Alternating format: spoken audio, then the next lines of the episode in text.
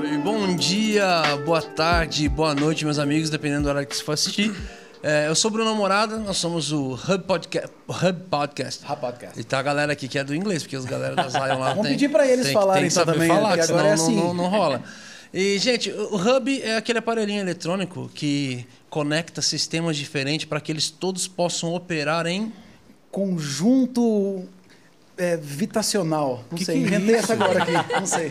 Tô, Uma tentando, eu tô tentando, eu tô Harmon- tentando variar. Era só vez. falar numa harmonia. velocidade. Aqui do meu lado nós temos o nosso DJ, E aí, meus amigos? DJ Tudo bem? Medina, ele é DJ mesmo. Ah, é? DJ. Ah, tá lançando um trabalho precisa- acústico, você não tá ligado.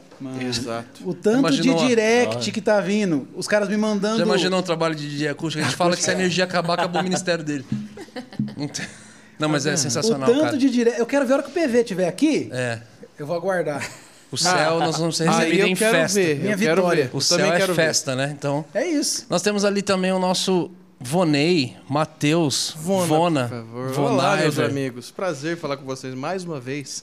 Muito obrigado pela apresentação. que judiou do meu filho hoje. Ele Judiei. veio chorando Nossa, contar pra mim. cara. Judiei mesmo. Eu Tio sou o cara. Vona me machucou. Eu Falei, sou o filho, Deus vai pesar a mão sobre Vai, ele. porque eu sou o tio que treina as crianças pra vida. Pra vida. Entendeu? A vida Ok. vai te bater. Então eu também É. vou te bater. Brincadeira, gente. É mentira. Veja- Ele só assustou que eu fiz uma brincadeira de bicho com ele. Seja, seja pai, seja pai. e falando em pai, filho, falando em maltratar filho, tô brincando. É, falando... Tortura. Misericórdia. Cara, é, nós temos o, o privilégio, a honra, o prazer. Ah, Ah, vai, Vona. Vitalidade. Isso. Que ele tinha falado. A, a sensatez, não sei mais De estar recebendo os nossos convidados, Lucas e Jaque Hayashi. Aê. Olá, produção! Muito. é isso aí. Gente, Sejam bem-vindos. estamos pagando 50 reais a mais pra cada, só pelas palmas. Só Então, pelas palmas. Muito obrigado pelo convite. Muito bom estarmos dele- aqui. link dele não tá. Tá, Tá indo pra ligado? você. Tá indo aqui, tá não? ligado, normal, Pra mim né? tá, Tá indo? Então, Então, produção, Alô, por favor. som, por favor. teste. Eu- Alô, alô. Aí. Agora chegou. Agora chegou. Agora chegou, sim. tá bom. Aí, agora tá bom pra vocês? Agora tá muito bom. Deixa eu Aí. ver. Alô. Agora sim, ó. Olha porque eu casei com ele também. É, Quando ele chegou e falou: Oi! Oi! Oi. Mas, primeiramente, muito obrigado pelo convite. É uma honra estarmos aqui. A honra é um lugar nossa. legal, fantástico. E estar com pessoas também fantásticas. E principalmente aqui do meu lado, uma pessoa fantástica, né? Precisa Preciso falar, né? Tão Ah, acho, fantástico. que isso foi, acho que isso foi uma cantada. Cantada? Foi uma cantada. Se você conhecer a gente certinho mesmo, você vê que não é tão fantástico assim. Mas vamos lá. Então vamos embora. Então obrigado pelo convite, estamos aí. Obrigado. Um prazer, gente, estar aqui. Vocês vão escutar um sotaque nordestino, né? Porque tem um sotaque Ah. comum. Vou trazer um sotaque no- do Nordeste. Isso, dá um pra tempero pra Trazer gente. um tempero nordestino. Hayashi com com sotaque nordestino. Exatamente. Ok. Samurai de peixeira. O meu filho. o nosso filho é um samurai de peixeira, assim, é bem. Ah, que a legal. cultura da minha casa é sushi com cuscuz, entendeu? Eu acho que dá um belo boa, restaurante. boa. É muito bom. Dá, um- dá, um, dá um bom assunto. Antes da gente entrar em tudo aquilo que vocês fluem, têm trabalhado juntos tudo mais, que a gente quer saber, é, como que vocês se conheceram, então? Como é que é essa, esse... Eita, aí. esse- Quanto tempo vai durar isso? Já... Ih! Vai, Lucas. Eu- mulher, eu vou contar todos os detalhes, dá três horas de podcast. Não, então vamos, tipo vai assim, o Lucas. A versão A versão... resumida, short. Resumida. Cinco minutos, vai lá, resume em cinco minutos. Cara, é, é difícil resumir, mas vou tentar resumir. Quem que se apaixonou por quem primeiro? Tem aquela, né? Ele, por Bom, mim, vamos né? lá. Obviamente. Vou- vai ter que contar, vai ter que contar, assim, a história.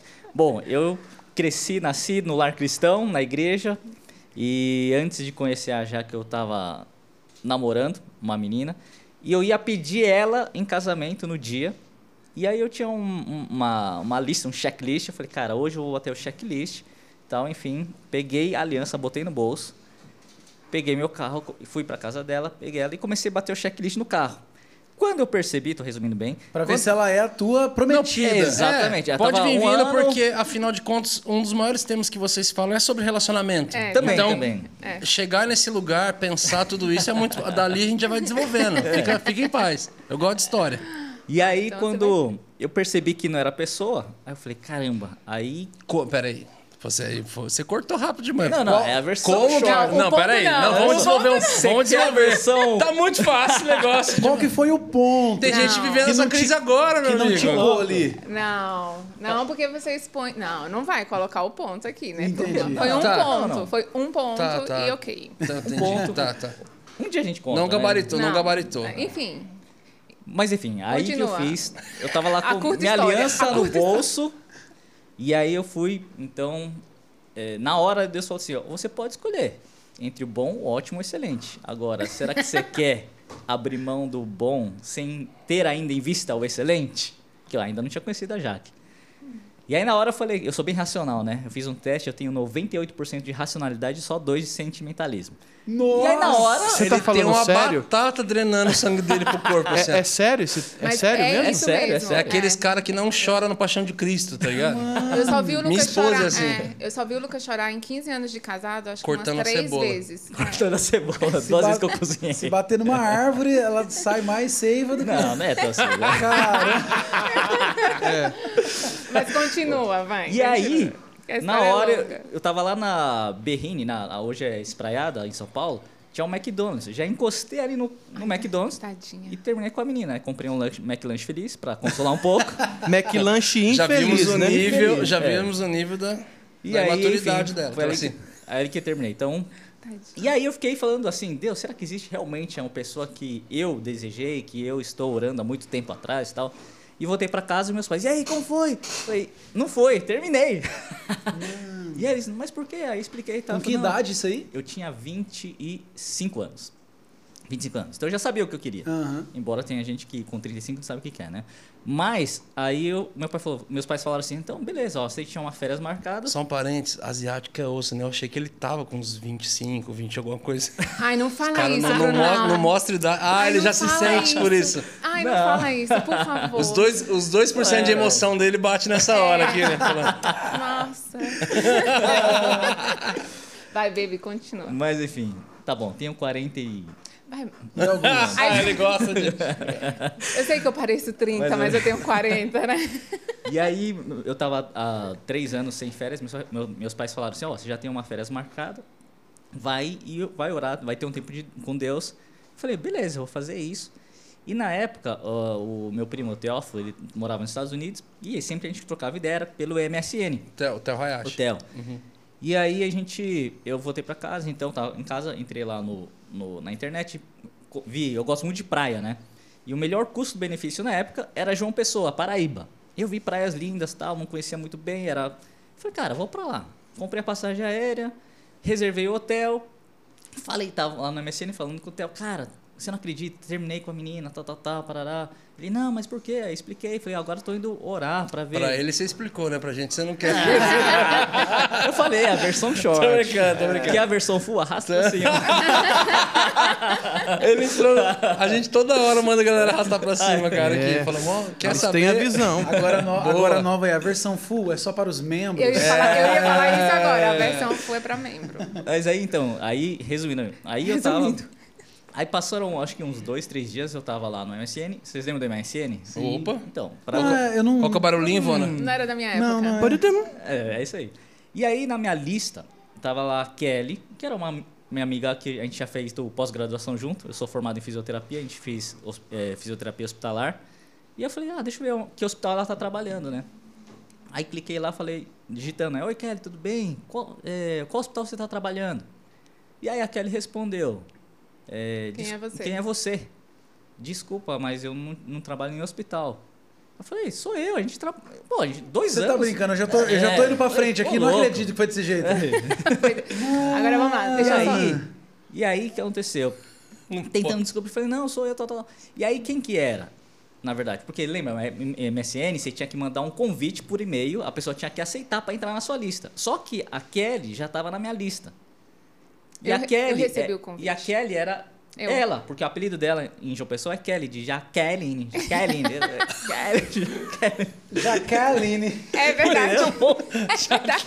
Mas é, É verdade. verdade. É verdade. Cara, Meu nome, Além de ser Jaque, é Kelly. é, meu nome Kelly. no Nordeste é Jaqueline.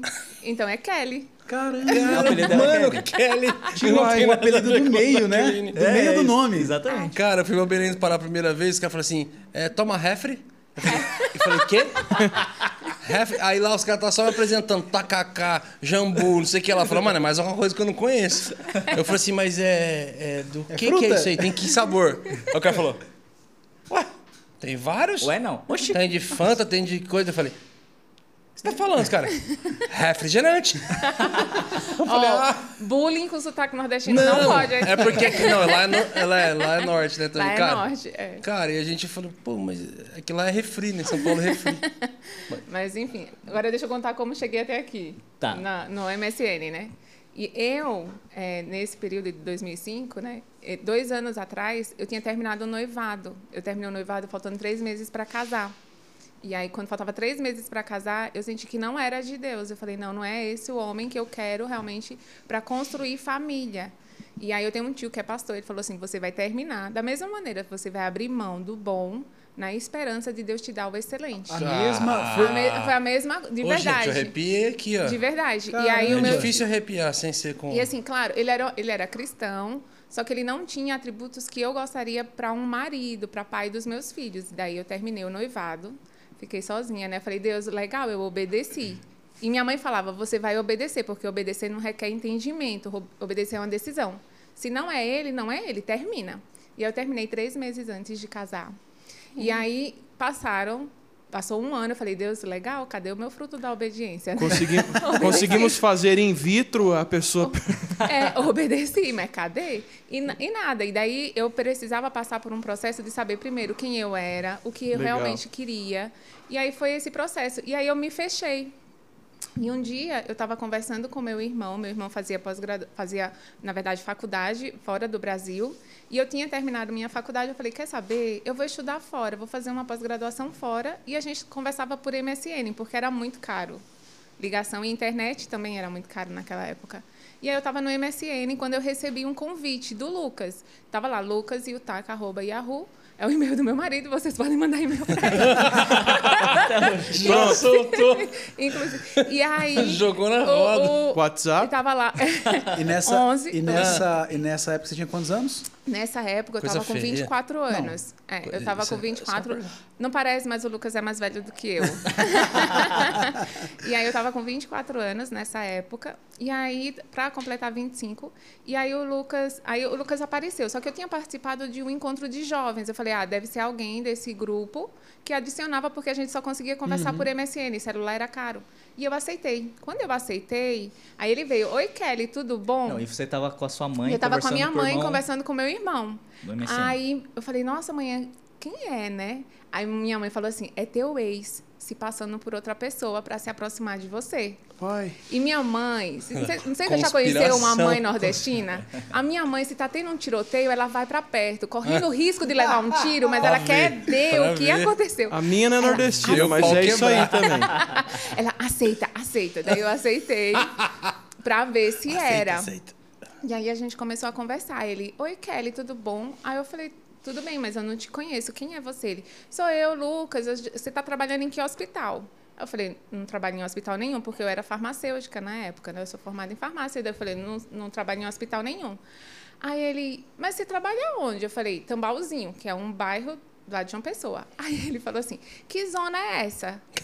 Não, você não, mora não. em que zona? Você, Você tá, mora... você tá morando em que zona? Aí eu Porque falei, São Paulo é zona É sul, zona zona leste, zona oeste. Só que, Nordestino, só que zona é Nordeste, outra coisa. Zona é casa de prostituição. Eu falei, não moro em zona nenhuma. Vou desligar. Mano, Ah, que é, história ótima. Eu fiz a melhor pergunta de todas, cara. Foi. Aí eu falei, não moro em zona nenhuma. Aí ele, não, você não é de São Paulo? Eu falei, não, eu sou de João Pessoa. Aí quando ela falou isso, eu sou de uma pessoa, eu falei, não, pera aí, é muita coincidência. Eu comprei passagem pra João Pessoa ontem. Tem esse detalhe, Hotel. irmão. Aí, aí na Sério, hora. gente, aí- sério. Pô, dá uma pipoca pra mim, gente. Aí- aí Pega eu- uma pipoca lá, produção, que eu tô curtindo isso aqui mais que Netflix, cara. Aí na hora eu falei, ó, quem sabe que eu tô indo pra João Pessoa são meus pais. E o Theo, e o Theo é super zoeiro. Aí eu falei, mano, já saquei, é o Theo se passando por uma outra pessoa, por isso tá aqui, É. velho. Aí ele escreveu. Aí eu falei, Para "Theo, de zoar, Para de Theo." zoar, Theo, eu sei que é você, cara. Aí, Muito bom, muito bom. Aí eu falei, quem é Theo? E minha mãe, É fulano. É fulano. Mano, vocês são um storytelling Aí- perfeito, Não, calma assim. que, que o, o negócio ainda não chegou. Aí Não, o aí- Lucas falou assim: Não, pera. Você é de João Pessoa? Eu falei, eu sou de João Pessoa. Aí ele falou assim: Você conhece o Hotel Netuanã, que era o hotel que Aí eu ia eu peguei ficar? vi o. ne- Minto, antes disso, ele falou assim: Nossa, mas eu tô indo de férias pra João Não, não, não. Pessoa. Aí Não. eu falei, aí eu Ah. fiquei, caramba, é o, é hotel, tenho É certeza. Aí eu falei. Aí ela falou, eu falei, então. É, é- Verdade, coloca o áudio. Não, eu falei assim, então vamos fazer o seguinte, você tá com o microfone aí? Ela, tô. Então bota o áudio aí pra, pra gente. Eu- E minha mãe, coloca que você vai ver. pra ver. Aí, quando botou o áudio, aí ela, oxe, tu viste que não é tel, não? Mentira! Mentiroso! Não, mas aí tinha o sotaque, Não. era a voz de uma zoeira é menina. muito boa. Eu falei, alô? Aí ele falou, Não, meu, você é do. Nordeste mesmo? Aí eu falei, cara, é, o, é, o- é uma amiga do Teófilo que tá sabendo da situação e tá me zoando Foi aqui. muito engraçado. Aí a gente começou a falar, tá, a trocar, eu falei, é, você conhece o Hotel Netuanã? Ela, ela conhece. Eu falei, então onde fica? Aí ela fica lá na Avenida Cabo Branco. Aí João vi, Pessoa falei, tem poucos "Caramba." É, só tem uma, uma Só tem avenida hoteleira lá. Um né? McDonald's, naquela E época aí- só tinha um Mac. Eu falei, cara, ela é de um pessoal mesmo. Aí eu falei, cara, sabe o que é estranho? Que daqui um mês eu tô indo pra João Pessoa, passar um tempo aí de férias. Aí eu falei, eu vou desligar. Porque os meninos de São Paulo vêm pra João Pessoa e Pergunta procuram onde é a meninas. E, ele me perguntou onde é que era a zona. eu falei, Não, ele tá zona você procurando. morava. É, aí eu falei, olha, eu vou desligar porque eu sei que vocês de São Paulo vêm pra cá e procuram meninas de programa. E eu não sou essa. Fiquei esperando lá, guardada, isso, escondida gente? no Senhor. Eu falei, não, não sou eu, não. eu vou desligar. Aí ele falou, não, você é cristã. Porque eu era muito crente, né? Eu tinha um versículo no MSN. Tá lá, Filipenses. Tava Filipenses 4, 6 lá. Era o meu versículo. Aí ele falou, você é cristã? Eu falei, sou. Ele, eu também, eu sou filho de pastor. Eu falei, meu Deus, não conheço um filho de pastor que preste. A gente também. eu falei, hum. Eu falei, então eu deve sou ser filho de pastor também. Eu sou é. filho de pastor Super também. de. Olha aí, ó. Não, então Tá faz sentido. comprovada a Faz sentido. teoria. Faz sentido? Faz, sentido pra faz você? todo sentido. Aí eu falei, nossa, então deve ser de alguma coisa da igreja, né? E aí a gente entrou no Orkut, lembra do Orkut? Pra ver se tinha alguma comunidade em comum. Aí eu entrei Amigos no em comum. Ver se tava o meu e-mail lá, pra fazer sentido, se ele Uhum. mandou. E não tinha, a gente não tinha ninguém em comum. Cara, aí nisso. Foi bizarro. Aí Mas nisso, foi o anjo que pôs o e-mail. Sei lá, até eu, Até eu falo que eu vou morrer, o Lucas vai chegar nesse meu leito de morte. Deixa eu te explicar como foi que eu te adicionei. Até deixa eu falar hoje, fui eu, pessoal. Não, mas Até aí, hoje a gente não sabe. aí no- nesse momento que eu falei, cara, é muita coincidência, é muito bizarro. Aí já entendi, Deus já estava me respondendo que ele poderia conectar qualquer, qualquer outra pessoa do mundo de qualquer outra maneira sobrenatural. Então, pra mim, Deus já estava me tranquilizando meu coração e já respondendo algo que eu ia procurar lá em João Pessoa, entendeu? Eu falei, caraca, que bizarro. Aí vocês se adicionaram no Ó, Orkut. daqui um mês eu tô aí a gente noiva, tá? É. Ah, Foi mais ou menos Aí- isso. Meu Deus, mano. Não, Eu não, dei um chute. aí, aí ela falou assim, é, que engraçado, porque eu vou Foi estar em bom. São Paulo. Aí eu falei, quando que você vem pra João Não, Pessoa? não, aí eu falei pra você, quando você vem pra São Paulo? Ela, É não, não vou falar É não. verdade. Fala você primeiro quando você vem pra João Pessoa. Aí eu falei, ó, eu vou dia 26 de setembro A e primeiro volto dia outubro. 1 de outubro. Aí ela, Aí eu gelei, foi. Porque dia 1 de outubro era o dia que ela tava indo de João Pessoa pra Pra São, São Paulo, Paulo. o dia que a gente tava voltando. Eu que tava vindo. voltando. Eu Só tava me vindo. falta comprou o mesmo voo. voo. E era. Mano de Não é possível. Não é Que possível. história Não, sensacional. Não, não, e assim, só um parêntese. Netflix, não, por favor, gente. Só um parêntese. Só pra, Vamos pra fazer um entender. filme disso. A minha mãe casou em julgo desigual. E ela falava pra mim, filha, eu não tenho uma história bonita pra contar pra você, mas eu vou te ajudar a construir uma história bonita na tua vida. Então, a minha mãe, a gente sempre orava, tipo, Deus me Tra- dá uma história bonita. Traduza pra galera o jugo desigual. Julgo desigual é cristão com não cristão. Uhum. Então, minha mãe casou com um homem que frequentava a igreja para poder acompanhar ela. E ela casou em desobediência. O, o meu tio, que é pastor, e meus avós falaram, não casa. Ela falou, não, eu caso. E aí o meu tio falou, olha, você vai casar num sábado, no domingo seguinte ele não vai mais para a igreja. E foi exatamente o que aconteceu. Então, eu cresci num lar onde existia julgo desigual. Então, eu cresci com meu pai indo beber no domingo e minha mãe levava a gente para a igreja. E eu falava, eu não quero isso, eu não quero isso, eu quero realmente alguém que tenha um relacionamento pessoal com Deus. E a minha mãe falou, não tem uma história bonita para contar, mas você foi um presente de Deus na minha vida, você e seu irmão. E você vai ter uma história bonita para contar. E a gente orava em cima disso. E quando tudo isso começou, que eu conheci o Lucas, falei, não, é muita coincidência, não é possível. Mulher, né? Aí eu já falei, meu Deus, olha que essa história. Será? Não é possível. Aí ele, a foto dele, não dava pra ver que ele era japonês. E não tem japonês no Mas o Nordeste, sobrenome não gente. precisava, né? Não, não tem japonês no Nordeste. Eu nem sabia como era o sobrenome japonês. Pessoa. Não vamos lá. A hora que você viu a primeira vez o- ele. Tá. Aí quando a foto dele tava distante.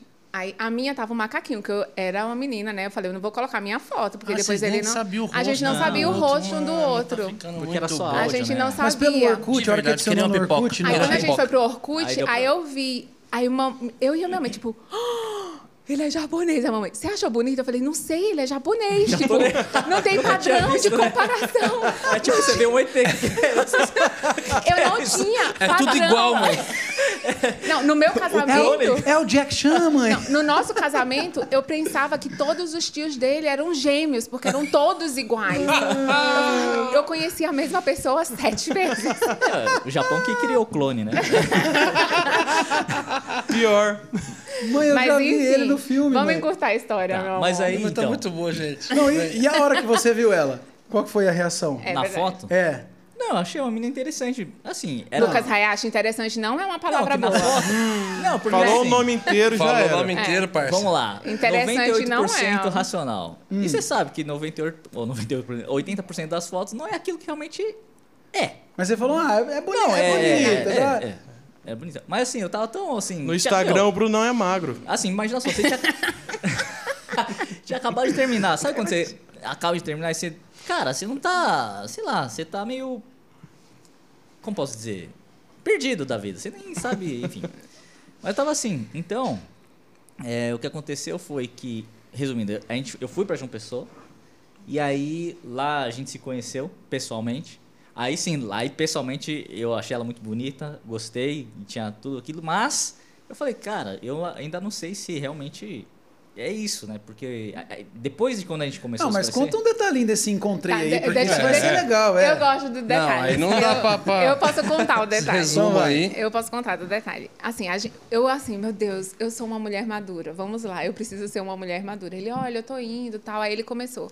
Ah, porque a empresa aérea da, de turismo cancelou todos os passeios porque ele era o único turista naquela época. é baixa, baixa temporada. Baixa temporada. Não, mas não é cancelou. Assim, tinha um passeio de bug. Isso, mas Cabem tá bom. quatro pessoas. Eu tinha que pagar pra quatro pessoas. Eu falei, não. Ah, entendi. Aí eu falei, não, Lucas, eu vou te ajudar, eu vou fechar os pacotes e tal. E na, no cronograma do passeio dele tinha uma, uma- um espaço vago, que era o da- do dia que ele chegava. Então, o almoço ele não tinha programação nenhum e à tarde.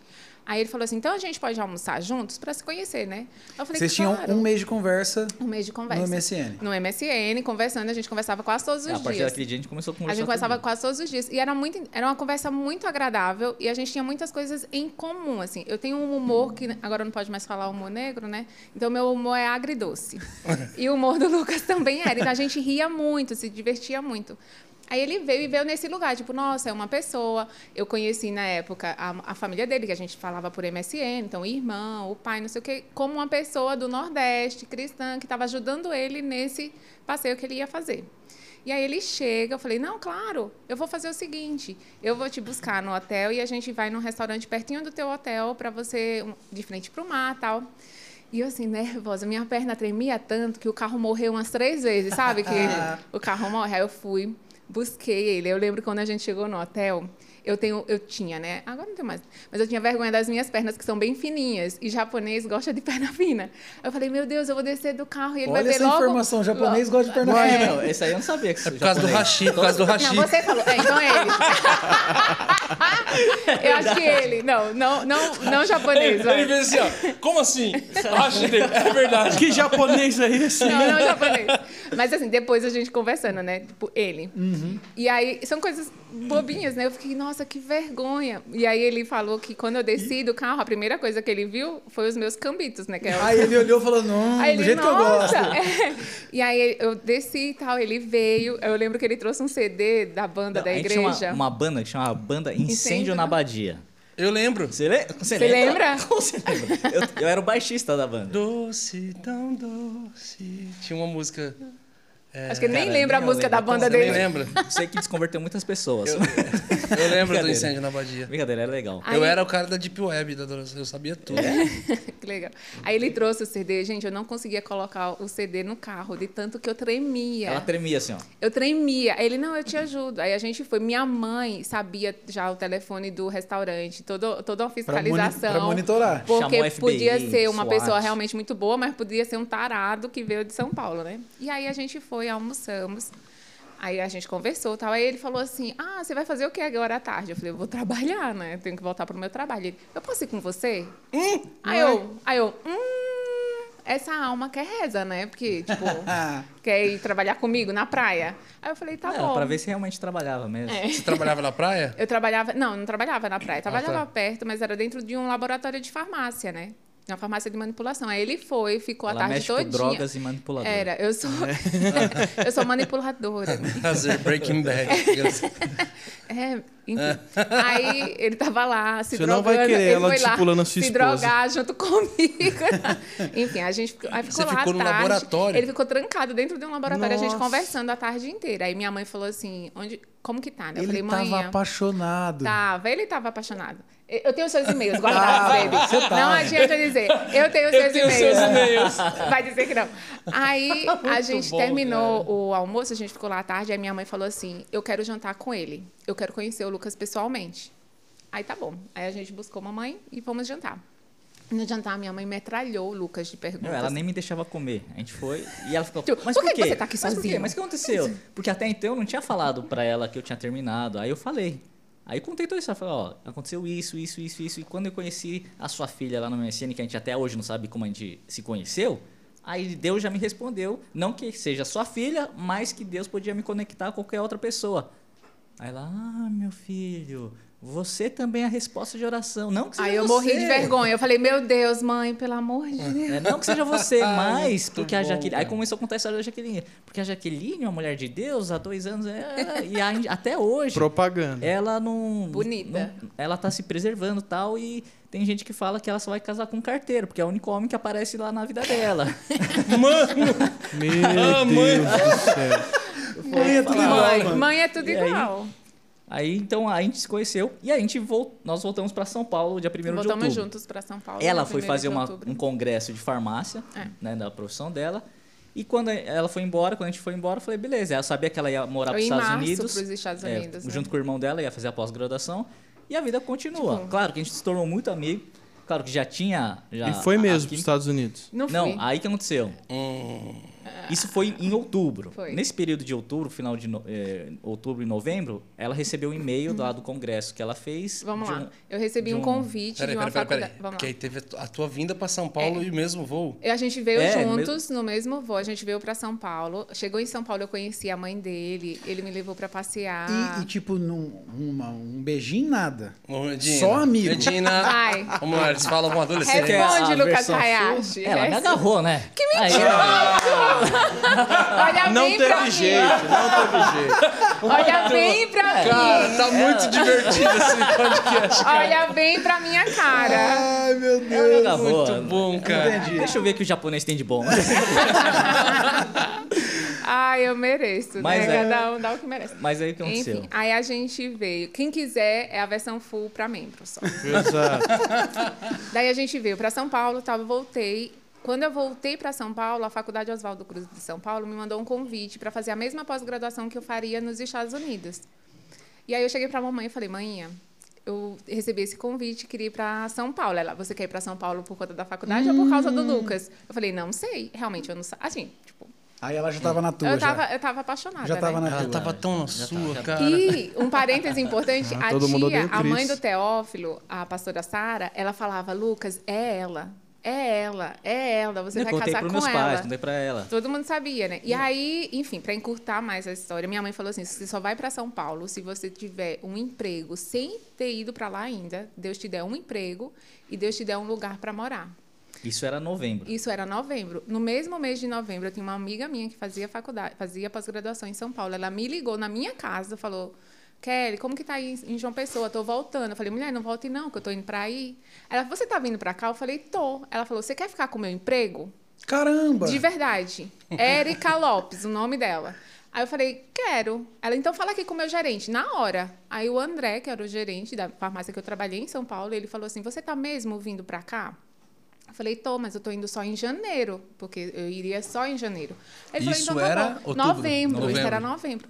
Aí eu falei, aí ele falou assim, então tá bom, o emprego é seu. Caramba. Aí eu tinha desliguei o emprego. telefone e falei, manhã, eu tenho um emprego em São Paulo. Ela, como que você tem um emprego em São Paulo? E eu não Tua podia. mãe fa- tinha acabado de falar. é, não, você não, não tinha, é, fazia Sim. dias que ela tinha falado. E aí eu estava no meu trabalho. Quando a gente, a gente fala, né? Quando, quando a gente está debaixo da vontade perfeita de Deus, todas as coisas cooperam. Deus, ele mostra claramente. Aí eu estava no meu trabalho, quando uma menina chegou e falou assim: Ah, eu quero estagiar com você. Eu falei: Olha, não posso te dar um estágio, porque talvez eu saia do trabalho e tal. Ela, você está indo para onde? Eu falei: Estou indo para São Paulo. Aí ela, você já tem lugar para morar lá? Ah, sim. Aí eu falei: Não. Ela tirou um cartão, falou assim: Olha, esse é um pensionato que é na Alameda Itu, é um bairro muito bom em São Paulo, chamado Jardins. e eles nossa, recebem. Jardins. e eu não sabia de nada. Aí ele falou assim: eles recebem meninas fora de São Paulo que vão para São Paulo para estudar e trabalhar. É um pensionato de freiras. Guarda esse cartão. Gente, quando eu chego. Aí eu. fi- Enfim, para encurtar a história, eu ia ficar na casa de uma amiga da minha mãe, em São Paulo. Quando eu chego nessa casa, era muito longe. Lembrei do cartão que estava dentro da minha carteira. O Lucas me levou lá nesse pensionato. Quando eu chego no pensionato, a freirinha que me atendeu falou assim: Olha, todas as vagas estão ocupadas. Só tem o lugar de uma menina que está vindo fazer entrevista hoje. Se ela não vier, você pode fazer a entrevista. A menina não foi. Eu fiz Ficou a lá entrevista. torcendo. Eu fiquei sem eu. Trânsito, trânsito, venha. E aí eu fiz a entrevista. Não, só que aí a, a freira falou, ó, quantos anos você tem? É verdade. Eu Ela já tava falou, com 25. 25. Ai, que pena, porque aqui só pode ir com até 21 20 anos. É, até 21 anos. Aí eu falei, não, mas por favor, ela, não, mas você não tem cara de 25, né? Então eu vou deixar você ficar. Aí eu falei, eu posso vir pra cá amanhã? Faz Foi. bem usar Avon, gente. Produtos de Vônia arrebentou. Jequiti. Jequiti todos os dias. aí eu fiquei, assim, aí eu, eu fiquei nesse pensionato, né? Cheguei em São Paulo em janeiro, dia 5, 7 de janeiro. E aí a tia do Lucas, a pastora Sara, falou: Não, então vem aqui pra minha casa na sexta-feira, porque eu quero que você fique na minha casa pra gente te conhecer. Então, na sexta-feira eu fui pra casa da pastora Sara, fiquei lá sexta, sábado, e no domingo foi quando eu fui conhecer a igreja. Primeira vez foi lá na Zion, que chamava Monte Sião, né? É. E aí quando ela chegou, ela veio da presbiteriana, cresceu na presbiteriana é, do, Do Brasil. Brasil. E quando chega num culto de avivamento, Eu nunca tinha entrado nessa igreja, gente. Línguas e Nunca, fogo. E... nunca tinha entrado em outra cheio. igreja. Você era presbiteriana, presbiteriana? é, exata, presbiteriana do Brasil. Na minha igreja não Hum, tinha nem, nem bateria, palma. nem palma. Nem palma. Não, não. E o Lucas não tinha me falado. Ele tinha dito que a igreja era de origem metodista. não, eu é falei, meu ah, avô fundou a metodista. né? Metodista, sai- presbiteriana. Mas já fazem. Sabe, tipo, eu, eu nunca, eu nunca tinha escutado ninguém orar em línguas. Eu nunca tinha escutado. Meu Quando eu Deus. chego, mas Deus foi tão bom que me fez primeiro conhecer as pessoas para depois conhecer a Aham. igreja. Então eu entrei em crise. Eu falei, não pode ser mentira deles, porque eu conheci eles primeiro. E o meu sogro, minha sogra, a pastora, eu falei, eles não podem estar mentindo, não é mentira. E aí eu buguei, tipo, eu enlouqueci na hora. A hora que você viu, você falou: esse povo tá tudo louco. Eu falei assim, eu aprendi que isso não existia, mas eu tô vendo. E eu, e eu sei que essas pessoas não estão mentindo. Deus, o que que tá acontecendo comigo? E a pastora Sara falava, tá tudo bem, Jaque, vai ficar tudo bem, você vai entender tudo. Eu falei, não vou não. Ela falou assim: semana que vem Foi. vai ter uma conferência profética. Lá você vai. Entendeu? Nossa, Lá você vai bugar Aí mais eu, ainda. aí eu, conferência profética. Meu Deus, o, que O card, que é isso? Neuza Tioque, Eu falei, gente, mas Que que é Milhões. isso? Eu, não, não- eu só me lembrava do pastor do, da, do, do paletó, sabe? Tipo, pum, pum, pum. Eu falava, gente, era a única referência que eu tinha de televisão, do copo, da água, não sei o quê. Eu falava, gente, mas que é isso? Enfim, chegou no final de semana Então, seguinte. mas aí, aí aconteceu. Conferência profética. Então, lá na, na Zion, todo janeiro a gente começa. Quanto Hoje se tá chama Sete Noites em Sião. São bom. sete noites de avivamento, assim, wild. sim. E antes chamava Conferência Profética. E quem estava fazendo essa conferência profética na, naquela data, naquele ano, era o Dr. Fletcher, que era o pai espiritual Uhum. do, do Theo. Então, E ele era assim, naquela época ele estava muito profético, do tipo, ele falava assim, no meio da pregação, quem que é, quem que tem o, o, o RG 26 860 375, dígito Nossa. 3? A pessoa levantava a mão, Só pra confirmar, seu telefone é E eu 9837... chocada, tipo, ele Caramba, viu no ele era assim. Facebook, ele viu no Orkut Você contestando o tempo o todo. tempo todo. Era nesse nível, assim. E tá assim, bizarro. Aí chegou uma hora, foram três dias. Eu não lembro se foi no segundo, no final do Foi segundo no dia. sábado. No sábado. Ele falou assim: agora eu quero chamar todas as crianças pra frente. Aqui. Aí a, a criançada foi toda pra frente. Agora eu vou liberar o manto profé- profético sobre essas crianças. Aí ele começou a orar, E impondo eu, a mão que, sobre que é as manto crianças. profético, gente? E começou a orar, orar, orar, orou por todas as crianças. Aí daqui ele pegou o microfone e falou assim: Como prova que o manto profético está sobre essas crianças, elas vão profetizar. Foi então, deu- assim. então fala, faz uma fila aí, as, vira para frente para a igreja, as crianças viraram para a igreja, ele deu o microfone e as crianças começaram a profetizar para a igreja. Assim, uma coisa generalista. E aí foi passando o microfone em mão em mão de cada criança. Aí chegou no menino, Fernandinho, 11 anos de idade ele tinha. E aí ele catou, tava profetizando, tal, tal, tal, tal. Aí quando ele ia passar o microfone, ele falou assim, peraí, eu tô tendo uma visão aqui com a Jaqueline. Porque assim, no domingo anterior, né, eu era a única visita da igreja, então todo mundo já sabia o meu nome. Eu estava sentada do lado da Zoe e o Lucas estava lá em cima no sistema de som. Então a igreja achava que eu era amiga da Zoe que estava hospedada na casa da pastora Sara. E a Então eu estava tava- a sentada igreja assim e a Zoe lotada. do meu lado. E eu assim, Não, a igreja já tava chocada. Como assim, crianças É. profetizando aqui na igreja? Aí chega um molequinho de 11 anos e fala que tá tendo uma, Uma visão. visão. Aí ele falou assim, eu tô vendo essa, a Jaqueline, uma visão. ela tá muito feliz. Ela tá muito feliz, tem várias meninas ao redor dela, fazendo maquiagem, cabelo, como se fosse pro casamento. E eu chocada, tipo, não, querido, não, você não tá falando comigo. Aí chega a hora É bizarra. outra aí, Jaqueline. Não. aí ele fala assim, e eu vejo também uma linha de fogo Foi, foi. que sai dela até o Lucas lá em Lá em cima, do mezanino. Sério, cara. Mano do Foi. céu. Aí a Foi bem igreja assim. ficou Eu me jogaria do mezanino. Não, Cara. e um detalhe importante: a ex do Deus, Lucas estava sentada Nossa! atrás de mim. Aí não, aí o Dr. Fett, Foi. o Theo traduzindo pra ele, o que tá acontecendo? O que tá acontecendo? Aí ele traduzindo, falou, Jaqueline, então vem aqui pra frente. Fo- eu falei, vamos me chamou casar na igreja. Chamou no Chamou? púlpito. Chamou. Cara. Eu e o Lucas. Céu, velho. Já- Aí, Muito bom. Mano, é a Mano, melhor história que eu já vi. De... aí eu esse levanto... molequinho cresceu, hoje ele chama Judá Bertelli. Aí eu levantei, né, Ai, do mezanino, horror. quando eu olho pra baixo, a Jaque levantando, minha ex levantando, falei, agora vai dar pau, Ai, né? que horror. Só que aí, aí Ela levantou também? Levantou, só que ela pegou, Foi. pegou o corredor e foi embora. Pra sair. Ah, Ladies and gentlemen. Tadinha. da- Não, A hora gente, que Deus sério, fala, tadinha. Aí Sim. ela foi pra frente, a gente foi lá pra frente, no meio do palco, meu irmão tava no teclado e começou a tocar já a marcha nupcial, né? Te juro, Sério, ele é zoando. bicho. Ah, não, não, não, sério. Eu faria o É mesmo. sério? Eu Sério? faria, eu trocaria um Titanic. E eu, e eu assim, e eu assim, Deus, esse menino sabia que o Lucas me conhecia, ouviu a mãe contando e aí ele foi levado Você não no conseguia acreditar. Eu não, eu não conseguia acreditar. Incrédula, eu tá não, incrédula. O totalmente Lucas, o. Lucas armou tudo isso aí. Eu falei, gente, que lugar é esse? Não, esse pastor viu na história, o Teófilo sabia da história, contou. Sabe quando você. Aham. Aham. E aí a gente foi lá pra frente. E eu assim, tipo, não é possível. Aí ele olhou pra mim e falou assim: Você mora aqui sozinha, né? Aí eu falei: É. Eu falei: O Teófilo sabia O- disso. O Dr. Dr. Flash. Tá. Aí eu falei: Ah, o Teófilo sabia disso, né? Então. Aí ele falou: Você não tem família nenhuma aqui. Aí eu falei: Não. Aí ele falou: Lucas, como foi, meu amor? Não, não, não. Aí ele antes falou disso. assim. Ele não perguntou, ele falou: Você É, não é de São Paulo. Aí a Jaque é. Seus pais também não são de São Paulo. Você E tá aqui tudo pra sozinho. você. Ah, o Aí eu falei: tá Meu, é. Uhum. Aí ele falou Contar. assim. Até que. Até que. Até que ele falou assim. Até que ele falou, aí ele olhou pra mim e falou assim: tem uma oração que você fez a tua vida inteira. aí eu falei, aí já "Ué, era." Aí isso não tem como Falar saber, oração né? não tem É. como. Aí ele falou assim: você sempre orou pra casar com alguém que o pai dele fosse um pai pra você, porque você não teve um bom pai. Lucas, cadê seu pai? Aí quebrou ela. Aí, Aí eu comecei a chorar. chorar. Aí eu comecei a chorar. Aí o pastor João, pai do Lucas, Eu já tô veio. quase chorando. Aí o pastor João veio, aí ele falou assim: é, Pastor João, hoje Deus está te dando uma filha, cuida dela. Hum. Aí eu comecei a chorar. E realmente, o meu sogro e a minha sogra são pais para mim. Eu tenho meu pai e minha mãe, mas assim, no, no, no, no sentido de é, valor, princípio, sabe como que é?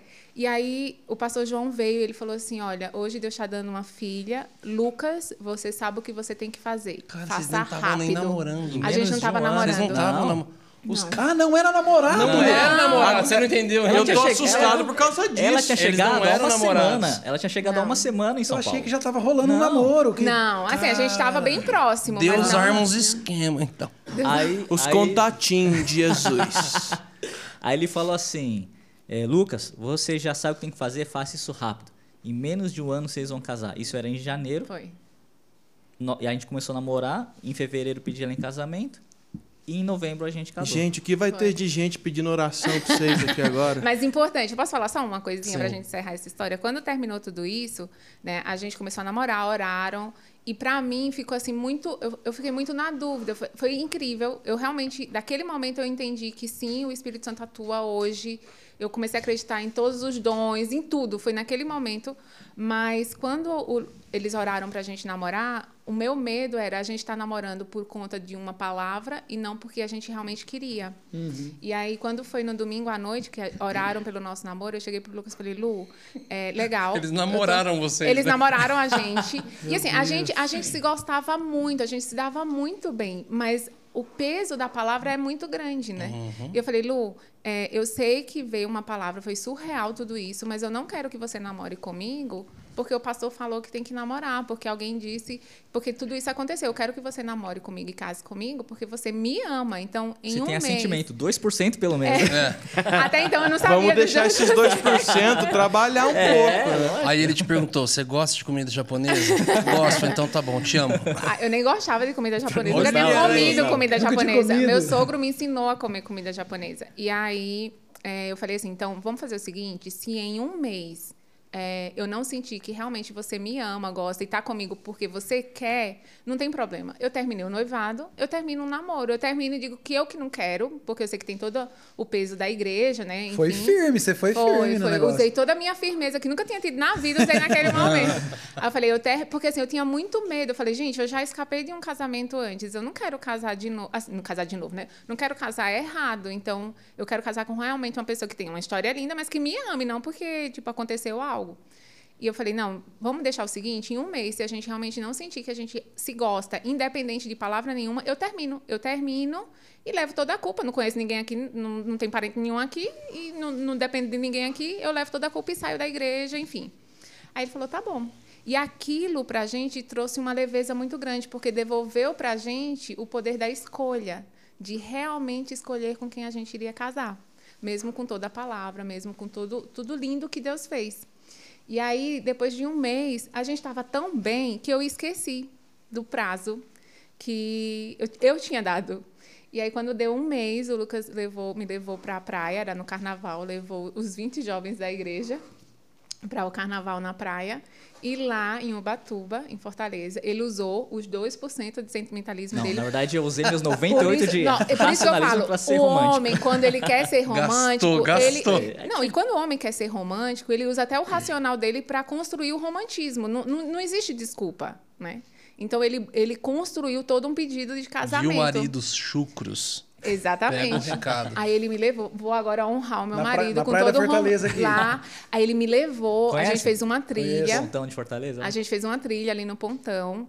Aí ele me levou lá, ele falou assim, Não, e Pontão, Jaque, assim, é, lá um pontão é que você- fica lá na ponta da, da. É uma ilha, e só pedra e mar em volta, né? Isso. Aí ele foi, me levou lá. Ele falou assim: olha, a gente tá sobre a rocha. Ele- aí eu, super atleta, só que não, né? Eu cheguei já morta lá em cima no negócio. Eu falei, o que, que o Lucas quer aqui e tal? Ele, não, senta. Eu sentei. Ele falou: olha, a gente tá aqui. Hoje completa um mês do prazo que a gente deu, né? Essa semana completa um mês. Aí eu, nossa, tinha esquecido. Aí ele falou: então, a gente tá aqui na rocha e eu quero muito que o nosso relacionamento fique firmado na rocha, que é Jesus. A gente está cercado por águas, então que o nosso relacionamento seja sempre cercado por Mas amor. você gastou Olha, mesmo. o meu marido com 2% de sentimentalismo, turma. Ele conseguiu Não, eu fazer falei, isso. estamos sentados aqui na, ro- na rocha, que o nosso relacionamento esteja sempre Firmado, permanecendo aqui na isso, rocha, que é Jesus isso Cristo. mesmo. Agora, olha, nós estamos cercados de águas. Foi. Que Que o nosso relacionamento cercado do seja amor. cercado do nosso amor. Agora, olha lá pro horizonte, você não vê o fim. Que, Que seja que o isso? nosso Foi.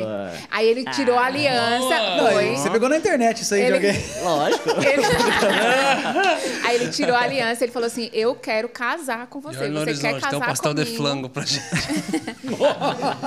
E aí ele me pediu em casamento. Muito sacanagem. E aí ele me pediu em casamento ali. Ali. Diretão. Ali, ele me pediu, já tinha, o meu sogro já tinha ligado para os meus pais, já tinham pedido minha mão. A minha mãe já estava apaixonada pela família inteira, por conta de tudo, né, deles, enfim.